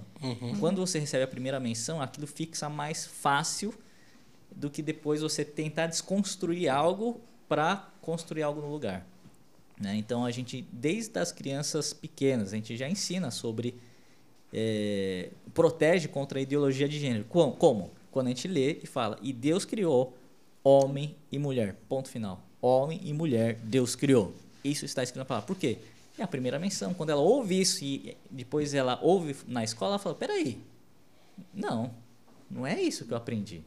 Então a gente já ensina também para as crianças, não nessa idade, mas ó, na escola você vai aprender sobre isso, você vai aprender sobre evolucionismo, darwinismo, você vai aprender, então a gente já traz a cosmovisão bíblica de certos assuntos que a gente sabe que ela vai ser agredida na sua crença, na sua fé. Então, quanto antes e quanto mais precoce a gente já criar essas bases, essas, Então, essas vocês verdades, tentam não lidar com ela trazendo para vocês o problema. Vocês tentam ensinar antes, É, prevenir. a gente antecipa isso. Mesmo que vocês tenham Então- que também né, Sim, consertar esse caminho errado aí. E assim, por exemplo, a gente pega, a gente teve um mês passado, né? A gente trabalhou a questão da prevenção de abuso com eles e a gente também pegou, a gente estava falando sobre família e eu pedi, eu falei, eu quero todos os meninos de pé. E aí todos os meninos ficaram de pé. Eu falei, eu vou orar por vocês, porque vocês vão crescer. Vocês serão grandes maridos e vocês serão grandes pais. Vocês vão ser. Então a gente já traz ali no coração daquele menino a única opção. Tipo, eles vão ser bons maridos e eles serão grandes pais. Falei, mesmo que você talvez não tenha tido um bom pai, talvez o teu pai foi embora e você não tenha uma referência, mas eu tô aqui para dizer que você vai ser, porque a tua referência é Deus, Pai. E aí a gente orou por todos aqueles meninos. Depois eu pedi para as meninas ficarem de pé e a gente orou por todas as meninas. Então o que, que a gente estava fazendo? A gente estava enchendo o coração delas e deles com a verdade do reino de Deus. E eu lembro que dois anos atrás, em 2019, quando a gente estava sem pandemia nem nada, a gente fez isso um domingo, essa oração com eles, e uma mãe procurou a gente porque o pai simplesmente tinha ido embora. E aí o filho chegou, a mãe foi buscar no Ministério de Crianças e ele foi para casa chorando. E ela falou assim: "Filho, o que que foi?" Ele falou assim: "Pela primeira vez alguém me falou que eu vou ser um bom homem. Ninguém nunca tinha Nossa. me dito isso." Nossa. Ela falou assim, e ela chorando, ela falou assim, nem eu falei isso para ele. E ele realmente entendeu que ele vai crescer e ele vai ser um pai que o pai dele não pôde ser. Ele vai ser um marido que o pai dele não pôde ser. E aquilo entrou assim profundo no coração daquele menino. E a gente tem certeza que a, a identidade dele jamais vai ser roubada, porque ele vai sempre lembrar do que Deus falou para ele naquele dia. Então a gente se move muito por fé, porque é, é ter fé. Ah, mas aquela criança, ela pode nunca mais voltar no G52. Eu sei, mas o Espírito Santo está sempre com ela e ele vai lembrar a ela no momento específico da verdade que ela ouviu um dia na sua infância, ali no G52, é, com Deus falando com ela, entendeu? Cara, eu preciso de um Gatorade, cara. Pra repor o tanto que eu tô chorando nesse episódio. Meu Deus. Eu acho que eu nem preciso fazer o teste lá. Eu, eu devo ter 1% de razão, cara. O resto é só emoção. Eu choro se, se passar manteiga direitinho no comercial, assim, ó. Eu já, eu vou, eu já vou junto com o derretimento da A imagem. voltinha da Eu página dou um do testemunho que você dá. Não, É, fi- fica eu e ele tô- mandando eu tô, vidinho meu triste, Deus, assim. assim, eu tô... Não, é lindo, sabe? As meninas- Você- nós temos um colégio, nós temos uma escola infantil. A, a esposa do Medina é, tá lá, é, dirige. A, esposa do nosso tecladista, a minha esposa. Que legal. E eu acho que em um outro momento a gente constrói mais sobre isso. A gente quer trazer elas aqui para falar sobre tudo, como é que tá sendo e tudo mais. É, e elas estavam falando esses dias, assim. É, e então, é um colégio na cidade. Então, elas ensinam mesmo um princípio. Esse, esse, esse ano começou o ensino confessional. Então, Legal. é por princípios e tal. E, e, aí tem várias imagens, assim, as crianças orando sobre a bandeira do Brasil, elas orando. E uma criança é, que a família dela toda, eles não são, não são evangélicos.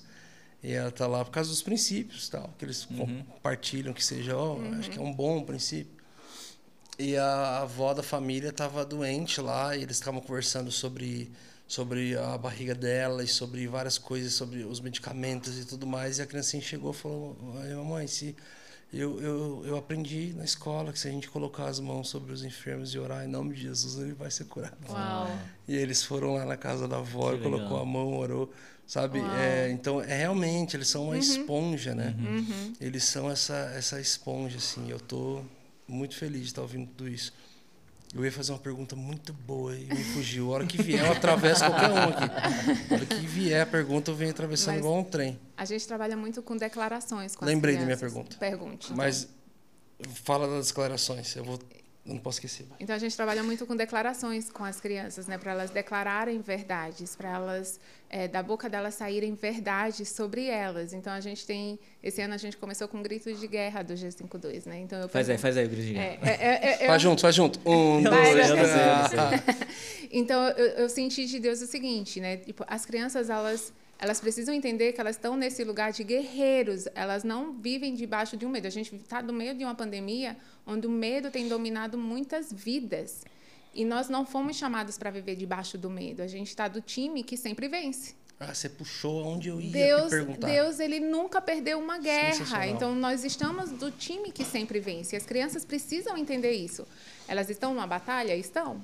Mas elas não precisam ter medo. Então, eu- trouxe três declarações para elas. Então, eu pergunto para as crianças: G52, o que você me diz? Aí elas respondem: só precisamos de Jesus para ser feliz. Essa é uma verdade, elas precisam dessa verdade. Aí eu falo, G52, o que você faz? Aí elas respondem, nós assustamos o próprio Satanás. é faca na E- caveira, meu. E depois, Imagina elas Caveira. tudo de boininha preta, tipo e por último, belezinha. eu A pergunto. terra do nunca aqui, tudo E a de- gente pergunta, G52, o que vocês são? E elas respondem: somos a mudança da nossa nação. Ah, Nossa, que top. louco. Então a gente fica repetindo isso com elas, para que quando vier medo, elas respondam: não, peraí, ah, você precisa de, você precisa, sei lá, de viagem, você precisa disso, disso, disso para ser feliz. E elas falaram: não, só preciso só de Jesus. preciso de Jesus para ser feliz. São valores. E você vê como que, que o que é tá implantado em nós quando É. criança. Fica. Sabe, sabe a coisa da criação? Que, que eu- eu, eu cresci ouvindo. Você gosta de coisas, você usa coisas, ama pessoas e adora somente a Deus. Então, então falou, nossa, eu adoro isso aqui. Tipo assim, Na isso hora, não né? existia na minha fala. Você fala assim, nossa, eu adoro isso aqui. Adora? Adorar é só Deus, moleque. Tomar um tapa na boca. Já vinha um princípio e uma agressão. Amoroso, né? É, tipo assim, tô brincando, né? Mas. é, então, cara, até hoje, hoje, eu tô com 35 anos de idade, eu convivo lotado de pessoas que não cresceram com essa fala. E aí, a hora que elas falam, e aí, meus amigos já sabem. Eu cresci, mas ainda eles- falo, eu adoro hora, isso aqui. A hora que eles falam assim, ó, nossa, eu adoro tal coisa. Aí eu já faço assim, ó. Então dobra o joelho aí, canta pra ele agora. Ora. Ergue as mãos. Ergue mãos. é, ergue as mãos aí pra esse omelete aí. Mano, A gente já briga, vai, Hoje eu já Chita. levo na onda, mas, mas o gatilho sempre vem. tá ali, tá ali. Ou então, ou então, se você não conhece a pessoa, ela fala, você pensa, ah, então você adora, então. Então quer É. dizer que você adora. Você é adorador, então. Então, então esse omelete tá procurando quem o adora. Você é o idólatra. Adoro É, omelete você é um tapioca. idólatra, então. Adoro tapioca. Fala, então canta pra ela aí. Diga que tu és a razão. E a- a- o que a gente tem fé, né? Que é fé, é a certeza. Certeza de que essas verdades vão ficar no coração das crianças. Quando alguém falar assim, ela vê um demônio na frente, vê uma situação onde elas sintam opressão, elas falam, não, eu estou aqui, onde o meu pé pisar, não tem espírito imundo que fique nesse lugar. Então eu assusto o Satanás. Ele não me assusta. Quem assusta ele sou eu, porque eu carrego a luz de Cristo. Eu falo para as crianças: existe um leão, um leão da tribo de Judá está rugindo do lado de vocês. Vocês precisam sentir a presença desse leão. E é muito, muito legal você ver as crianças elas mudando de postu- postura, né, de vítima, para uma postura de tipo, é isso aí. Essa sou eu. É isso que eu carrego. E claro, a gente sabe que as crianças elas precisam de proteção, então a gente precisa que os pais também vivam isso. Então é, aí volta para aquele lugar, né? Trabalhar os pais, trabalhar os jovens, para que as crianças já cresçam nessa verdade. Ensinar o menino no caminho. no caminho que deve andar e ele jamais esquecer. E a gente esquece que o ensinar não é, é, faz vez. o que eu falo. Ensinar é na prática. Nenhuma menina que aprendeu a cozinhar com a mãe aprendeu ouvindo a mãe. Uhum. Aprendeu na prática. Né? Aprendeu fazendo junto ali. Aprendeu fazendo junto na prática. E, e é muito incrível todos esses valores. E é muito legal essa fala tua sobre o leão, Rogi. Eu, É. eu piro nisso. Eu, eu piro nesse assunto. Porque um dia eu estava pesquisando. Esses documentários. Eu sou o rei do documentário. Eu virou e mexe, estou assistindo documentário. Um dia, esse- esses documentários da África, selva e tal. Eu achei muito interessante algo quando falaram assim: o leão não é o animal é, mais conhecido como o rei da selva, porque ele é o mais violento. Hipopótamo mata mais que leão. É, é, e é uma ofensa, mancada, gordinho, gordinho, gente boa. É, Fala pro hipopótamo isso. é, os únicos gordos que fazem mal estão na selva, não estão na sociedade. Eu machuquei o Não estão Josh na hoje. sociedade. Cara, é, e ele, ele, eles falaram assim, o, o- quando nós falamos, é, toda a nossa estrutura óssea vibra ao som da nossa voz. Se você falar e colocar a mão na sua caixa torácica, você vai ver que ela está vibrando. Então, a verdade é que até as extremidades do nosso dedo recebem essa vibração. Por isso que as pessoas, quando ouviram a sua voz gravada no WhatsApp pela primeira vez na vida, estranhou. Falou, nossa, sou eu? É a minha voz? Porque pela primeira vez você estava se ouvindo fora da sua estrutura. Por isso que você estranha. Porque o que, É quem está estranhando não é o seu ouvido, é o seu corpo. Hum. Você ouviu, falou, cara, mas não está vindo a vibração. Então é, é- É estranho. biológico. É assim, Interessante. e o leão é o único animal do mundo que quando ele emite um som, todos os animais emitem algum som, mas o leão quando ele ruge, ele consegue causar o mesmo efeito da sua voz dentro de você. Nossa, O rugido do leão vibra. O rugido do leão, ele, ele vibra a sua Ele estrutura. mexe na estrutura Aí da- qualquer animal treme na base. Caraca. Nossa. Porque todo animal, quando ele também emite um som, a estrutura Eu dele preciso- vibra. eu preciso Aí vem um animal de crianças. fora. Exato, por isso que eu tô falando. Aí vem o leão e, e, vibra, então paralisa. E aí eu, eu, eu, eu, eu- Gênesis 49, eu choro toda vez. Que Israel reúne seus 12 filhos, venham Israel e ouçam seu pai. O Jacó, que agora se posiciona como Israel, Israel. ele começa a profetizar sobre todos os filhos dele. E a hora que ele chega em Judá, Judá. ele faz: Judá, seus irmãos te louvarão, porque de ti sairá o cetro que governará sobre todos os outros, e de ti virá o leão, o leão da tribo de Judá. Nossa, eu me arrepiei Você fala, agora. cara, é. Então já era profetizado que viria de Judá, filho Uhum. de Davi, tem misericórdia de mim. Ele precisaria vir da linhagem de Davi, porque Davi era da, É. da linhagem de Judá. Então é, é muito louco. Então vocês estão ensinando algo para as crianças que é extremamente poderoso. Poder... Exatamente. Profético, e às vezes nem sentei o E eu nem todo- sabia da história, toda a história, da história biológica eu do negócio. contar assim, isso para as crianças. Eu sensacional. Eu tenho uma pergunta sobre esse medo. Você falou, cara, porque o, leão é exatamente isso. Ele, Uhum. Medo. Dois parênteses aí. Eu, eu, depois que eu fui para a França, eu voltei revoltado, assim, porque a cultura da França está sendo extremamente estabelecida pelos muçulmanos, está sendo transformado. A economia, a política, eles estão, a- cara, estão causando e, e, tipo, e qual que é o pensa, o único pensamento deles de falar assim, vamos expandir a nossa cultura sobre as nações, filhos. Exatamente. Então eles fazem filho para arrebentar Uhum. por causa do princípio, por causa do que eles acreditam de estabelecimento como cultura. Uhum. Aí eu vejo um monte de crente falando: Não vou ter filho. não vou ter filho, que esse, esse, Esse mundo, mundo tá- está ai. muito cruel para colocar uma criança no mundo. Mas Ai, quando esteve bom, raiva. É. quando esteve bom, parceiro, quando esteve legal, nunca esteve. Primeira coisa. A outra, homeschooling. Uhum. Eu, eu quero crescer porque esse progressismo tá vindo, esse não sei o que lá tá vindo, tudo tá cooperando para destruir a criança. Tá, Uhum. Netflix tá fazendo isso, YouTube tá fazendo isso, tudo tá fazendo isso. E é o Jimmy, a bolha, qual era o filme do, do Jim, é, daquele menino que crescia dando Jimmy, uma a bolha. Jimmy a bolha. É, e aí vai querendo criar dentro de uma bolha. Sendo que Jesus falou, pai, eu não peço que tire eles do mundo, mas do mundo livre eles do mal. Então, é o papel dos pais. Tipo, qual, qual o pap- a, a opinião de vocês sobre o homeschooling? Eu já Tá. dei o meu, já que eu já. Tá, então tá bom. Vamos lá. Você quer falar É, primeiro? Brunão, Oi. a gente chegou às 17h10 aqui. Precisamos nossa. terminar essa e a gente continua com os membros. É a última pergunta, então, dessa aqui? Não, mas a Aberta, gente, sim. aber- é, a gente vai continuar com os membros. Ah, tá. Então pode responder? Pode. Tá bom. Então, primeira coisa é esse pensamento cri- cristão.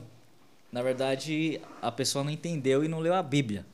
Porque Salmo 127 fala como flechas na mão do guerreiro são os filhos da mocidade. Não está escrito como bananas na mão do covarde são os filhos. Fica aí. Né? Então, o que significa isso? Cara, se o mundo tá tão escuro, tá tão mal, é aí que eu preciso ter mais filho mesmo. Se são como flechas, e tem muitos pais que pensavam, "Ah, vou criar meu filho pro céu. Tudo bem, o céu, a eternidade é importante, mas se você entende que filhos são como flechas e no céu não vai ter inimigo, flechas é pra quê? É pra dar na cabeça do inimigo. Então, na verdade, a, a gente ter- deveria ter essa consciência e assumir essa responsabilidade. Então, cara, então vamos ter mais filhos. Exato. Certo? Porque quanto mais luz tem, menos trevas. Certo? Então, é, é um- uma mudança de mentalidade. Só que, por outro lado, também a gente tem que entender que não é quantidade, é qualidade. Porque hoje a gente vai ver o, o nosso país, o Brasil, é um país já cristão. Né? Sendo que 30%, 40% evangélico e os, os 45% aí católico. Então, basicamente é cristão. Só que por que sendo um país cristão não muda questão de criminalidade, abuso sexual e outras mazelas sociais? Porque não tem a ver com quantidade, tem a ver com qualidade. E se a gente for ver os antropólogos, sociólogos, eles falam que para ter uma mudança mesmo, para você gerar uma mudança de cultura na sociedade, bastam 8% da população. Se a gente for pensar, 8%, o que é 8%? É pouco. Então, como assim o Brasil tem praticamente só de evangélicos 30, 40% cristãos, é, evangélicos, e não muda? Porque não tem a ver com qualidade, tem a ver com. Ou não tem a ver com quantidade, tem a ver com qualidade. E a qualidade tem a ver com o discipulado que começa em casa. E aí já entra no, na sua pergunta em relação à educação dos Domiciliar. pais com relação aos filhos. Então, é, a gente sabe que aí é é- é- são ideias, né? Que o homeschooling, sim, é bom porque você... A, a educação é de direito do pai, a educação de acordo com, suas, com seus princípios, convicções religiosas e morais. Então, obviamente, o pai vai ensinar aquilo que realmente ele quer. Mas numa escola, ainda a nossa Constituição, ele protege isso. Que a, a educação, a escola tem que educar de acordo com que não fira os valores morais religiosos de uma família. Então, sim, é importante ter a, a- a- Só que a gente sabe que não tá Que não- acontecendo não isso. acontece, é. Mas então será que não é o momento de Já a- tá rolando bem-vindo a todas É. em algumas você tá- escolas. exatamente. Então será que não é o momento da gente começar a usar a Constituição que que ela ainda tem princípios e valores cristãos? Porque cai na lei do uso e desuso. Quando você não usa, atrofia, morre. E quanto mais você usa, mais hipertrofia. Então, é, além da gente ler a Bíblia, a gente tem que ler a nossa Constituição e aproveitar isso. Então, você defender a Constituição, defender, você querer que a Constituição é, é, seja é, usada, é você também querer que a Bíblia seja aplicada. Porque ainda hoje tem coisas na Bíblia que, é, na Constituição, que são bases da Bíblia. Então, só que o cristão muitas vezes ele fecha numa bolha e não, não- a gente não se mete em, em, em política, assim, não se mete em educação, fica lá numa coisa, numa bolha gospel e pode ter isso daí também. Então tem os dois, dos dois lados. Nós como pais somos responsáveis sim, mas também nós temos que na escola, no restaurante, está passando o filme inapropriado, nem estou falando pornográfico, inapropriado, uma cena de beijo hétero. É contra suas convicções morais e religiosas, você tem que pedir para desligar. E se o restaurante não desligar, é passível de multa. Sério? A Sério? nossa legislação nos protege para Nos isso. protege. Tá passando no avião, e às vezes o avião tem lá os, né, as telinhas no banco, só que meu filho tá, consegue olhar, eu tenho que falar, "Ba- desce esse avião agora.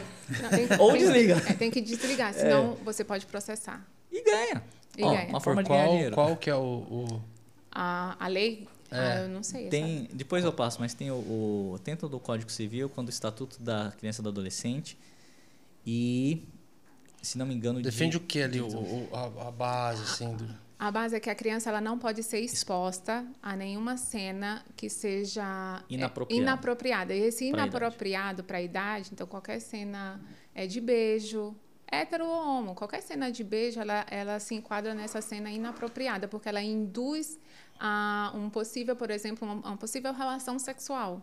Ela induz a isso, ela leva a isso. Então, isso não pode ser exposto. Uma criança, ela não poderia ser exposta a pôster, sabe? É, sensual.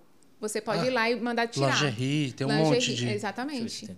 Então, assim, Tá, a mas nossa até o Constituição... beijo já inclui? O beijo inclui. Independente, o beijo hétero e o beijo, Beijo- gay. Exatamente. Então, assim, a novela, ela tem uma... uma- Mas e aí, onde tá a linha tênue disso? Porque ela cresce vendo os pais fazer isso. Então, aí vem aquela. que- Aí a gente vai entrar numa outra questão.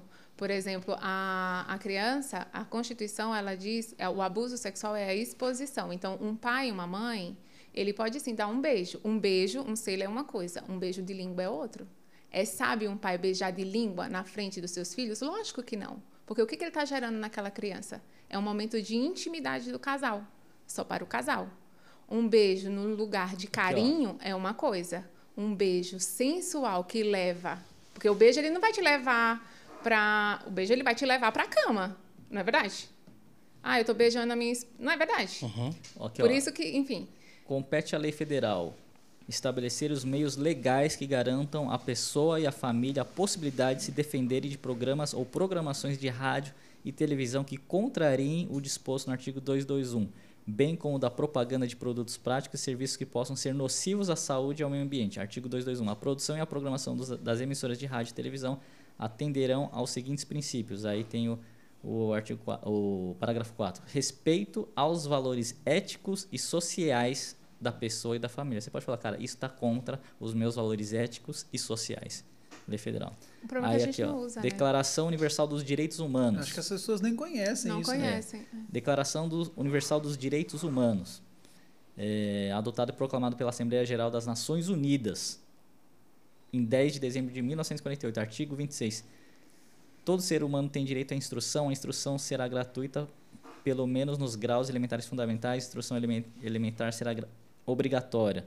A instrução técnico profissional será acessível a todos, bem como instrução superior baseada no mérito. Aí segue aí, e tem também aqui, aí, parágrafo 3. Os pais têm prioridade do direito de escolha de gênero de instrução que será ministrada a seus filhos. Então tá é, na Declaração Universal de, de Direitos Humanos. Aí tem no ECA, tem, enfim, tem vários outros. Eu até, lugares. enquanto você estava falando, eu vim pesquisar, porque eu já ia puxar a Uhum. conversa para cima pela questão da Unicef, Aham. é, de que foi declarado que pornografia e masturbação infantil era algo saudável até os pais in- instruírem. Enquanto eu fui pesquisar, já vários sites estão dando que, na verdade, é fake. Até o próprio site da Unicef está falando. É fake a notícia que circula no WhatsApp em sites sobre Unicef pornografia. Aí tem um outro site aqui que já está falando. É, critica, é, criticado, Unicef remove artigo Então, ambíguo é sobre fake, crianças e pornografia. Não, na verdade. eu tenho o artigo você em tem? casa. Eles eu foram tenho. extremamente Eles- intencionais. É. Eles foram muito intencionais na forma como eles escreveram esse artigo e daí não foi bem recebido, porque é toda uma agenda, né? Tipo, nossa, que legal, muito bom, mas Uhum. não foi bem recebido pela sociedade, então eles retiraram o artigo. Mas assim, quando você lê o artigo, você vê sim a própria Até porque o primeiro site está Unicef- dizendo que era fake é o G1. Não é fake, não é. nossa, eu, super eu baixei. Uma galera baixou. Eu baixei, Mas é eu, tenho, porrada. eu tenho, eu tenho um arquivo, eu tenho esse arquivo em casa, então não é fake. Eles realmente deixaram, eles deixaram sugesti assim, eles levaram a entender que ainda não é comprovado que realmente a pornografia faça mal para a criança. Então ele traz vários estudos e dentre eles ele traz um que fala assim, olha, não, não, não- as crianças assistiram e ficaram bem, tanto que dentro do estudo eles colocam uma foto de duas crianças. Ele está falando sobre pornografia e ele coloca uma foto de duas crianças olhando um tablet e rindo e feliz. Aí a pessoa falou, não, mas foi uma escolha aleatória de foto. Eu falei, nunca existe escolha aleatória de foto. Tá. Nunca existe isso. Então eles retiraram porque houve um backlash muito grande. Então eles retiraram. Meu Deus. Mas a verdade estava ali? Uhum. Tá lá. Então, assim, não é fake. Não é. A gente vai precisar a Gente, gente vai na precisar encerrar. verdade, a gente vai precisar convidar vocês de novo, cara. É, vamos mesmo. Ah, eu preciso De falar verdade, depois sobre gente, o ass- homeschooling. assi- Ah, eu quero ouvir. Então quero esse ouvir, vai quero ser, ouvir. esse vai ser um- É muito importante. uma fala para os nossos Na queridos. verdade, sabe o que eu queria pedir para vocês, para os nossos membros? Porque a gente agora faz mais algumas perguntinhas dos membros.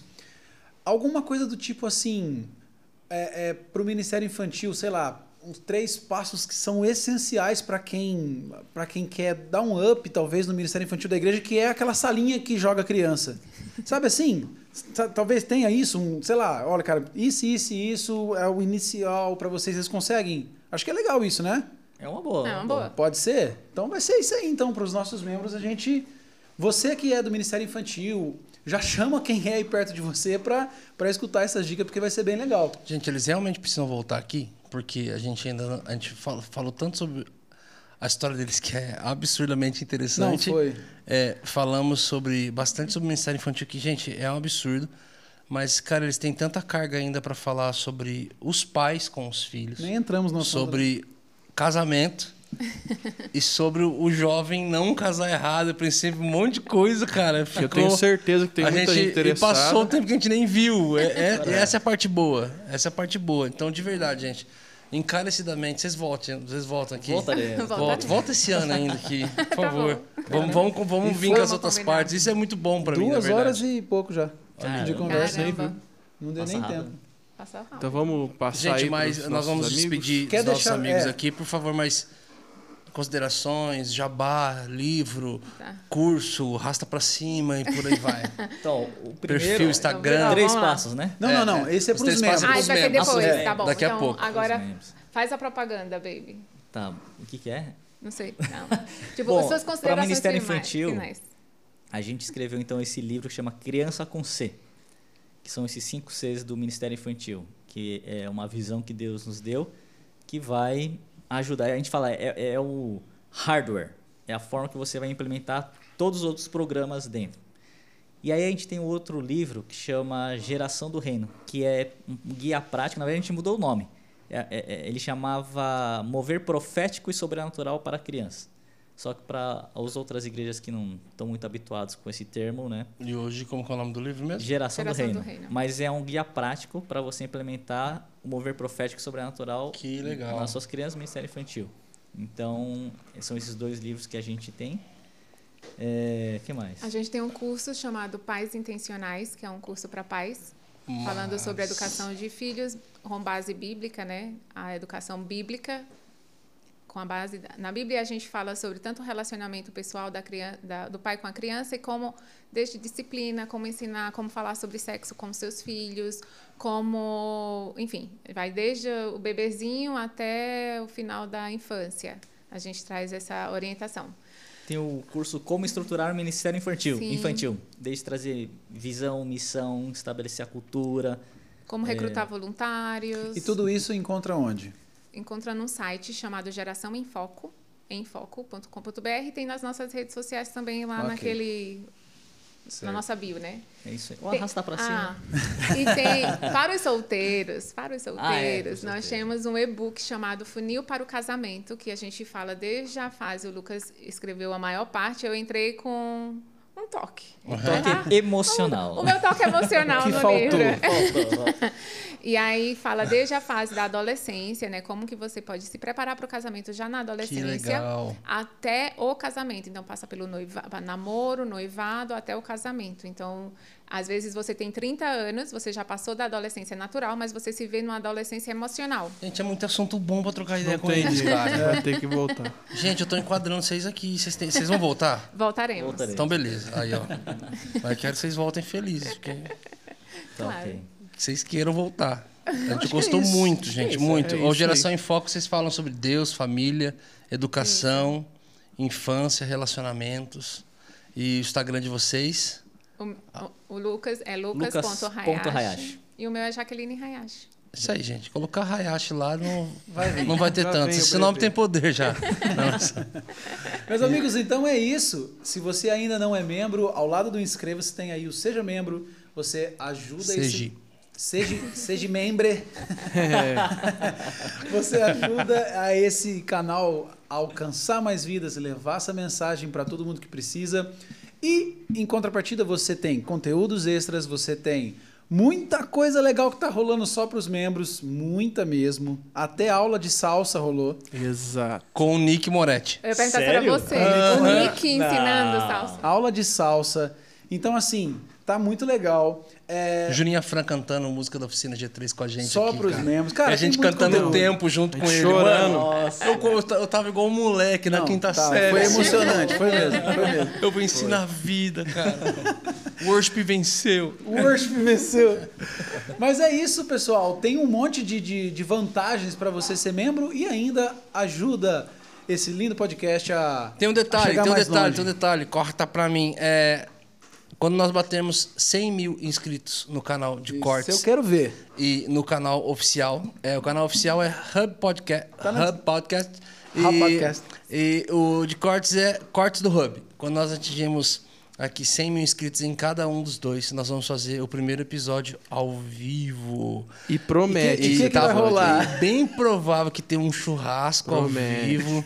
Se pau o Léo da Nanica vai vir ao vivo fazer uma nanica os aqui, dois- ensinar a Os fazer uma banoffee. tava E conversando. a gente vai trocar umas ideias, vai, vai, vai ser um rebento. A E vocês vão escolher volta. quem serão os convidados do Brasil, por O favor. Léo não, porque ele já tá escalado, né? É, o Léo já tá já escalado. tá escalado, né? Porque os- Mas é isso. Se inscreva então no canal, por favor, se inscreva, compartilhe com seus amigos. E o Medina vai mostrar É. Isso aí a gente vê depois. o Eliseu aqui, o couro cabeludo. Eliseu. Mas é isso, pessoal. É, manda esse episódio pra pra todo mundo que precisa ouvir e compartilha com seus amigos e deixa o Dê like, o like. E, se- e faz tudo aquilo lá que tem que fazer que é legal. É isso aí. Até. É isso. A gente fica agora só com os Falou. nossos membros. Beijo. É nóis. Tchau.